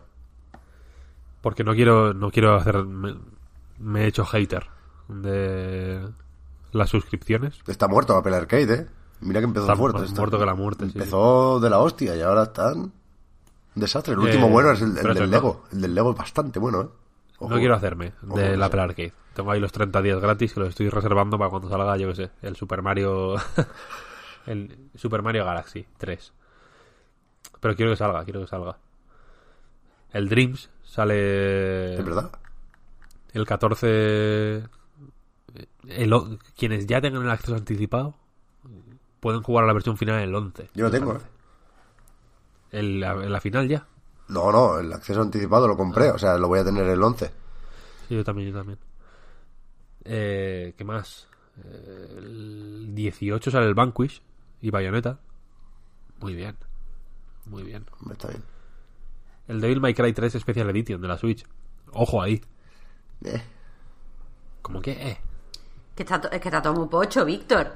Es que está todo pochísimo. Es que tú, tú le estás poniendo mucha energía que no, sé la- de dónde te Es sale. que la hostia, el Devil May Cry 3, quiero, ¿eh? Pero... quiero acabar con entusiasmo. Entusiasmo. Bueno, no sé, sale el Two Points Hospital en Switch, que está guapo. Eso, eh. estaba, estaba llegando ahí, estaba llegando ahí, poco a poco. Sale en Switch Ya, ya, que- Samurai Shodown. Mm. Eh, el Metro. Hostia, el One, Ch- One Punch Man le tengo bastantes ganas, debo decir. Sí. Sí, porque me hace muchísima gracia. Para quien no conozca la serie, es una serie de un notas que mata a todo el mundo de un puñetazo. Y es un juego de lucha este. El- Claro, es complicado hacer un juego de lucha si matas a todo el mundo de un puñetazo. ¿Esto dónde lo escuché? En, en Easy Allies, igual. Lo Decían, no, no- no lo he comprobado, ¿eh? Pero decían que no... Que no hay una respuesta a eso. Es decir, en el juego no se las ingenian para que no mates a la gente de un puñetazo, sino que el juego transcurre en un sueño de Saitama o algo así, donde es más débil. Esto puede ser. No, no, no, no, no. O sea, eh, tú tienes como que aguantar hasta que llega. Y cuando, y, ¿sabes? Y cuando llega, Decide el combate. eh, pues da su puñetazo y ya está. Que me, me parece gracioso, vaya. Me parece un recurso interesante. Vale, vale. Es que he visto muy poco, ¿eh? Voy viendo trailers de cuando meten a nuevos personajes. Esta Salió semana esta estaba el cangrejo, que es como el, el primer bicho, ¿no? El, el que le anima a entrenarse, creo. Yo creo que va a estar gracioso este juego. ¿eh? Puede ser, puede ser, puede ser. Eh, de febrero es mi apuesta. Mi apuesta es One Punch Man. Que también os digo que dice muy poco de febrero. No es un, no es un gran mes. Vamos a decirlo de esa manera. No es un gran mes. Pero No. en marzo, marzo se estrena con el que probablemente sea el el, el mayor mensaje de esperanza para la gente mediocre del mundo, que es Pokémon Mundo Misterioso, equipo de rescate DX, si este juego, que es el, el- realmente el, triunfo absoluto de la mediocridad, ¿eh? Y lo digo como, como aficionado, hay grabaciones en vídeo en las que se me ve jugando a Pokémon Mundo Misterioso muchos años después de su lanzamiento en una Game Boy Micro. Porque me lo llevé, era, fue mi juego de un E3, no me acuerdo qué 3 fue, pero me llevé el puto Pokémon Mundo Misterioso para jugarlo. Eh, y es un juego, pues, no, no, no- no digo malísimo, pero es mediocre, es un juego random, absolutamente. Es, eh, es- un- juego suficientemente random como para que el hay un botón para moverte automáticamente porque no tiene digamos que el jugarlo no tiene ningún interés es una es una cosa un poco loca no y que este juego tenga un, un remake me parece fascinante y que el remake sea tan malo porque es acojon la demo yo no sé a quién se le ocurrió sacar esa demo Tenía input lag, Pero dijiste, ¿no? tiene lag Ya ves. tiene input lag pero la cosa más bárbara que yo he visto en mi vida Yo no he probado, no he probado. Los gráficos son feísimos, además. Una cosa terrible. Empieza mal marzo. en ese sentido, pero luego está el Ori. Es verdad. Está bien, está estupendo. Muy bien, Verdad. muy bien. Luego el Nio 2. Ya digo, yo le tengo ganas. Eh, ML MLB de Show 20. este bueno, ¿eh? Poca broma. No, no, no, no, Poca no. broma. A mí el 19 me dejó loco. Muy bueno. Y luego el 20 de marzo, pues evidentemente sale el posible GOTI, que es Doom 64. y aparte de Doom 64, sale eh, pues Doom Eternal y Animal Crossing. Es Uno que de los días más tochos del- del- No. de la historia. No hemos hablado de eso, que a mí me gusta mucho vuestra forma de afrontar las, las polémicas de este tipo. Que hemos confirmado esta semana que habrá solo una isla por consola, ¿no? Que es una limitación más o menos habitual en, en los Animal Crossing. Tampoco se podrá guardar en la nube. Y hay, hay, hay miedo entre la comunidad A ¿Miedo a ver, qué? de que se rompa la Switch, tío. Bueno, pues yo qué sé. ¿No? O sea, es verdad A ver. que es- es- es- me parece demasiado cómodo. Y mira que, que- que ante la duda, yo pregunto a los fans, ¿eh? Porque yo no sabía, por ejemplo, que había esta limitación en, en los pueblos de otros Animal Crossing. Y que, y que lo que se pretende es compartir un espacio entre to- todos los perfiles. Quiero decir, está justificada, guste o no las razones, está justificada la decisión por parte de los desarrolladores. Pero, pero sí es verdad que, que, el, que el hecho de que haya sido así hasta ahora no necesariamente implica que tenga que ser así siempre, ¿no? Lo mismo con las partidas en la nube. Hay, han cambiado cosas como para poder cambiar un poco Animal Crossing. claro, a ver, yo como lo veo, a mí lo de la que no se guarde la partida me da exactamente igual, porque si hay algo mejor que jugar Animal Crossing es empezar una nueva partida de Animal Crossing. O sea, si a mí se me rompe la Switch y eso da para que me pueda comprar la Switch de Animal Crossing con una nueva partida de Animal Crossing, yo cero problema. Entiendo a la gente que le fastidie, no la critico, pero personalmente no tengo problema con eso. ¿Qué pasa? Pero ¿qué pasa con lo de la isla? Que a ver, eh, es verdad que el concepto, la idea principal de Animal Crossing era un juego en el que se pueda jugar juntos sin necesidad de compartir tiempo y espacio, que es como nació. Porque, eh, si no recuerdo mal, es algo así, Víctor, que tú también te has leído el libro de Pablo Algaba, corrígeme Sí. si me equivoco, es algo así como el creador vivía en Tokio y tenía que ir todos los días a Kioto, a toda la semana a Kioto a trabajar. O todos los días, creo que era todos los días. Entonces, básicamente no veía ni a su hijo ni a su mujer.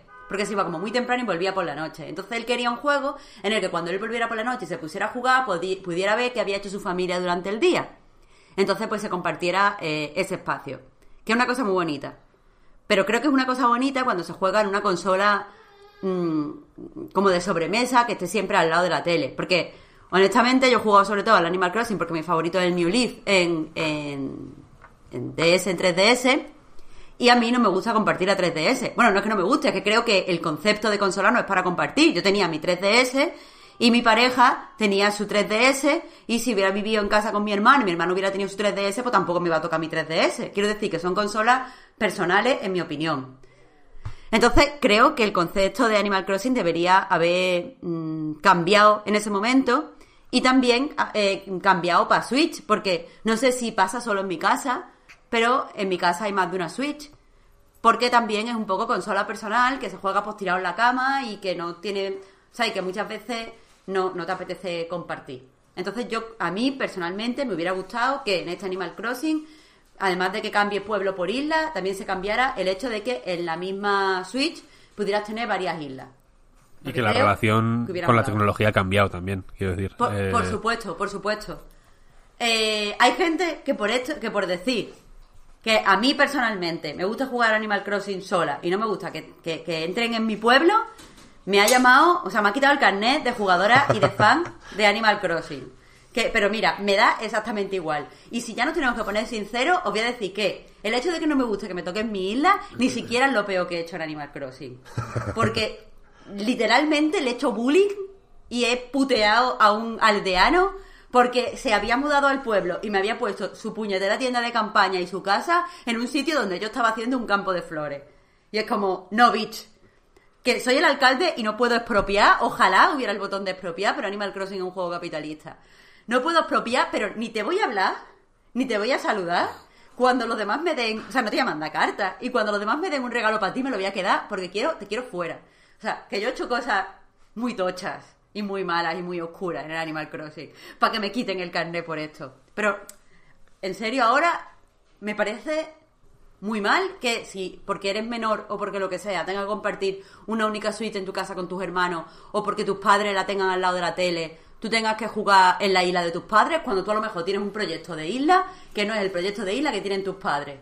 Que es muy bonito compartir, pero que tú puedes llamar a tu padre y decir, mira padre, te voy a enseñar mi isla. Y tú después me enseñas la tuya. No tienes por qué venir a encontrarme los fósiles y que cuando yo me sienta a jugar ya no haya fósiles, porque solo salen tres fósiles al día. Y es que no me gusta. Que la gente, que, lo, que luego encima la gente es muy competitiva. Y que te quitan las cosas, vamos a ver. Si tú y yo, por ejemplo, Víctor, compartiéramos una Switch y, y tuviéramos que jugar en la misma fucking isla, yo lo primero que iba a hacer nada más que llegar es coger toda la fruta y te iba a dejar sin fruta. Me iban ahí a buscar la piedra de los dineros y, y los fósiles y te iba a dejar sin eso. Entonces, Y, y sí, no ibas a cortar el césped. Eso lo tenía que hacer yo. A ver, yo iba a hacer Lo- las la- cosas. los iba a hacer las cosas de ganado lo haría dinero. yo. Claro, sí, hombre. por supuesto. Por supuesto. Evidentemente, tú y yo podríamos pescar y pescaríamos cosas diferentes porque jugaríamos a diferentes horas del día. Pero la verdad, tú ibas a tener menos opciones para hacer cosas. Aparte, yo iba a hablar ya con todos los aldeanos y cuando te encontraran a los aldeanos ya no te iban a decir las cosas nuevas. Honestamente, es que, es que Animal Crossing a mí me encanta, pero es un juego que, es limitado. Quiero decir, no te puedes poner cada día a jugar 80 horas. Es un, es un juego que te da, a lo mejor, para jugar un día 20 minutos, al día siguiente 20 minutos, al día siguiente 20 minutos. Porque, mm, o sea, cambian los peces, por ejemplo, que puedes pescar en el río conforme las horas. Pero cambian muy lentamente. Es decir, es mejor jugar un ratito por la mañana, 15 minutos, y otro ratito por la noche, otros 15 minutos, que tirarte a jugar muchísimas horas. Y lo que hay que hacer cada día es bastante pequeño, o sea, no hay muchas cosas que hacer cada día. Eh, entonces, eh, eh, no, no entiendo ese afán porque mm, tengamos que compartir islas. Y aparte, vamos a ver, si las hermanas manitas, o, o quien sea en este nuevo juego, tiene cada día solo tres vestidos para enseñarte y va a venir no sé qué personaje que comparte mi pueblo y se va a comprar los vestidos, pues me parece mal. No sé, es que hay muchas cosas que me parece mal, que va en contra del espíritu del juego, pero va- oye, hay que reivindicar jugar los juegos mal. Y yo Animal Crossing juego mal y no me importa. Juegas, si, si el juego te lo permite, es legal. Eso es mi. Claro, mi o sea, quiero decir, como, como, como mm, crítica, entiendo que tengo que estar a tope con la visión del creador. Pero como jugadora, si, lo que tú dices, si el juego me lo permite, yo voy a jugar mal si me apetece jugar mal. También juego mal a los Sims. O sea, yo qué sé. El. El tema es ese, que la. Que guay lo de compartir consola, etcétera, etcétera. Pero es una cosa que, que, que yo, en la época en la que salió el primer Animal Crossing, había un teléfono para toda la familia. Y ahora, verdad. y ahora cada miembro de la familia tiene un teléfono en el bolsillo todo el día.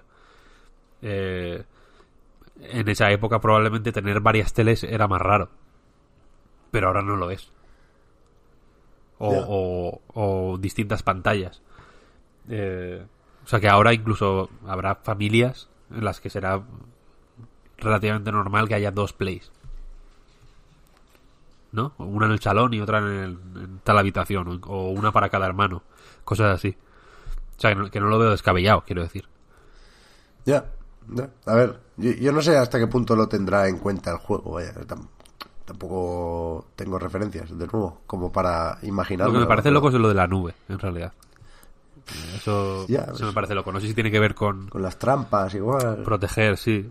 Pero mira, que hagan, que hagas, que hagan trampas. Quiero decir, si eres tan tonto como para hacer trampas en Animal Crossing, Claro. que no ganas nada. Quiero decir, no es en plan, wow, es que he desbloqueado el final secreto. Que no, es un puto juego de recoger manzanas, tío, de los árboles. No, vas a ganar nada. ¿Sabes? No, o sea, no, no Pero que aparte juego- que, que trampas en el Animal Crossing se han hecho siempre. Y esto, esto no lo he hecho yo, pero hay muchísimas personas que lo que hacen es que cambiaban el, el reloj hora, de, sí, de- sí, claro, de, de la, de la 3DS, incluso se ponían como que era año nuevo para recibir la carta de tu padre con los dineros. O sea, que eso lo, hace la, lo ha hecho la gente siempre. Es que no sí, sé pero que, le- el engorro de hacer la trampa eh, es mucho mayor que, el- que el- la recompensa que recibes de eso. Es una, eh, de hecho, al revés, joder, el, el esperar al año nuevo, a tu cumpleaños, etcétera, es, es más guay. La- Mm, claro, claro. Ir cultivando esa, Claro, pero el de Switch esa espera. será always online. Entiendo que no, ¿no? Si No es, creo, si ¿no? es No creo. portátil y tal. Ya. Pero bueno, que la cosa es que, que eso, que, que yo entiendo que, que en un Pokémon, por ejemplo, me parece tonto. Es, quiero decir, eh, cúrrate tú la seguridad para que no haya trampas. No me jodas a mí la puta vida porque no pude jugar a, a mi gusto el, el Pokémon Espada combinando Switch Lite y, y Switch normal por eso, precisamente. Pero que entiendo que en el Pokémon, pues bueno, hay una escena competitiva eh, tocha a nivel profesional. O sea, que no es en plan eh, pachanguitas entre gente, que también entiendo que joda si hay trampas, sino que hay eh, jugadores profesionales que, que viven de jugar a Pokémon, yo qué sé. Pero Animal Crossing no es eso. Animal Crossing es, es un juego de, de, de buen ris, ¿sabes? Haz trampas, de hecho, haz, haz mil trampas. Hackealo para meter, eh, yo qué sé, para ponerle la cara de Gaddafi en una camiseta, tío, sí, haz lo que quieras. No, no pasa nada, ¿sabes? O sea, es un juego de súper buen rollo, no, no, no- Que, que creo que son débiles las excusas para tanto para permitir una solo una isla como para para no tener activado el, el guardado en la nube. Pero bueno, que me da igual, voy a jugar como un loco y va a ser maravilloso. Yo estoy obsesionado ahora mismo con la. Animal Crossing. ya ves. Ya a partir de aquí, pues no sé, marzo y abril sí que se, se van a animar las cosas. Yo estoy con la duda de si pillarme el Gran Blue Fantasy Versus asiático o esperar a un lanzamiento europeo que creo que no tiene fecha todavía. Sabemos el americano. no, pero se está están mo- moviéndolo mucho. Yo creo que se va a anunciar pronto. Sí, a ver, eh, en algún tuit decían que no lo pueden anunciar todavía, pero que no será el 3 porque el 3 es un martes y en Europa los juegos suelen salir el viernes. Con lo cual yo entiendo que será, pues, en vez del 3, el 6, pero a principios de marzo. A ver, a ver, yo joder, tengo muchas ganas. He estado viendo las primeras partidas de la gente que lo tiene en Japón y en, y en el resto de Asia y tengo muchísimas ganas. Un montón de ganas. Bleeding Edge sale un martes. ¿Cuándo? No, no, no, sí, ahora salen. O sea, ahora está. Por la globalización salen juegos aquí en martes y salen juegos en Estados Unidos el, el viernes. Ahora está un poco más mezclado. Pero sí, sí. Maldita globalización. Bleeding Edge, que por cierto, ayer vi un diario de desarrollo y decían que le han metido parry. Es una de las cosas que yo en su momento dije que igual le faltaban al juego y, y ahora lo quiero volver a probar. Hay beta, creo que el 14 de febrero por San Valentín, que es una beta cerrada, pero, pero poco. Quiero decir, puede acceder todo aquel que tenga el juego reservado o tenga el Game Pass, que, que se usa también para, para eso, para tener sitio en las betas de Microsoft. Pues mira. Habrá que probarlo. Y yo creo que podemos ir despidiendo esto, ¿no? Sí. Sí, sí. Vamos a recordar, por si alguien no lo sabe, que nightgames.com y el podcast Reload son proyectos que se mantienen gracias a vuestras generosas aportaciones. Patreon.com barra a Night Reload. Aquí no tenemos inversión de Tencent por ahora. Por ahora. Y, y eso. Pero agradecemos cualquier eh, aportación, aunque solo sea de 10 cents. Sí. Madre mía. Sí, sí, sí, sí. Creo que no te lo permite Patreon, ¿no? Tampoco. El mínimo será un, un euro barra dólar. Pero... Pero sí, sí. Bueno, una broma buena. Eh, buena, buena. Juego buena. de palabras que lo tenía mm, a mano, era... era me o sea, que tenía que, sa- que sacarlo, pero Buena broma. No, no, no. Bien sacada está. Eh, los que nos apoyáis en Patreon, ya sabéis que tenéis ahora para devolveros el favor un ratito más de podcast en la prórroga. Y con el resto nos vemos, nos escuchamos la semana que viene. Gracias, igualmente faltaría más por seguirnos y ayudarnos a mejorar. Gracias, Víctor. Gracias, Marta. Y hasta la semana que viene. Chao, chao. Hasta Hasta la próxima.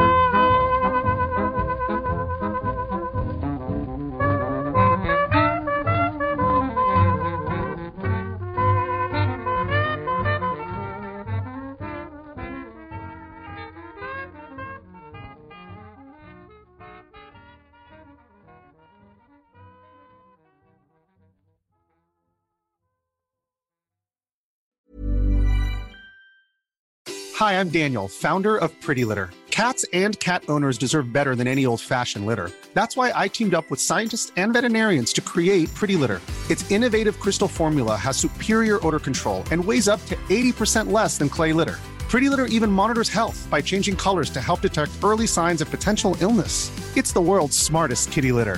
Go to prettylitter.com and use code ACAST for 20% off your first order and a free cat toy. Terms and conditions apply. See site for details.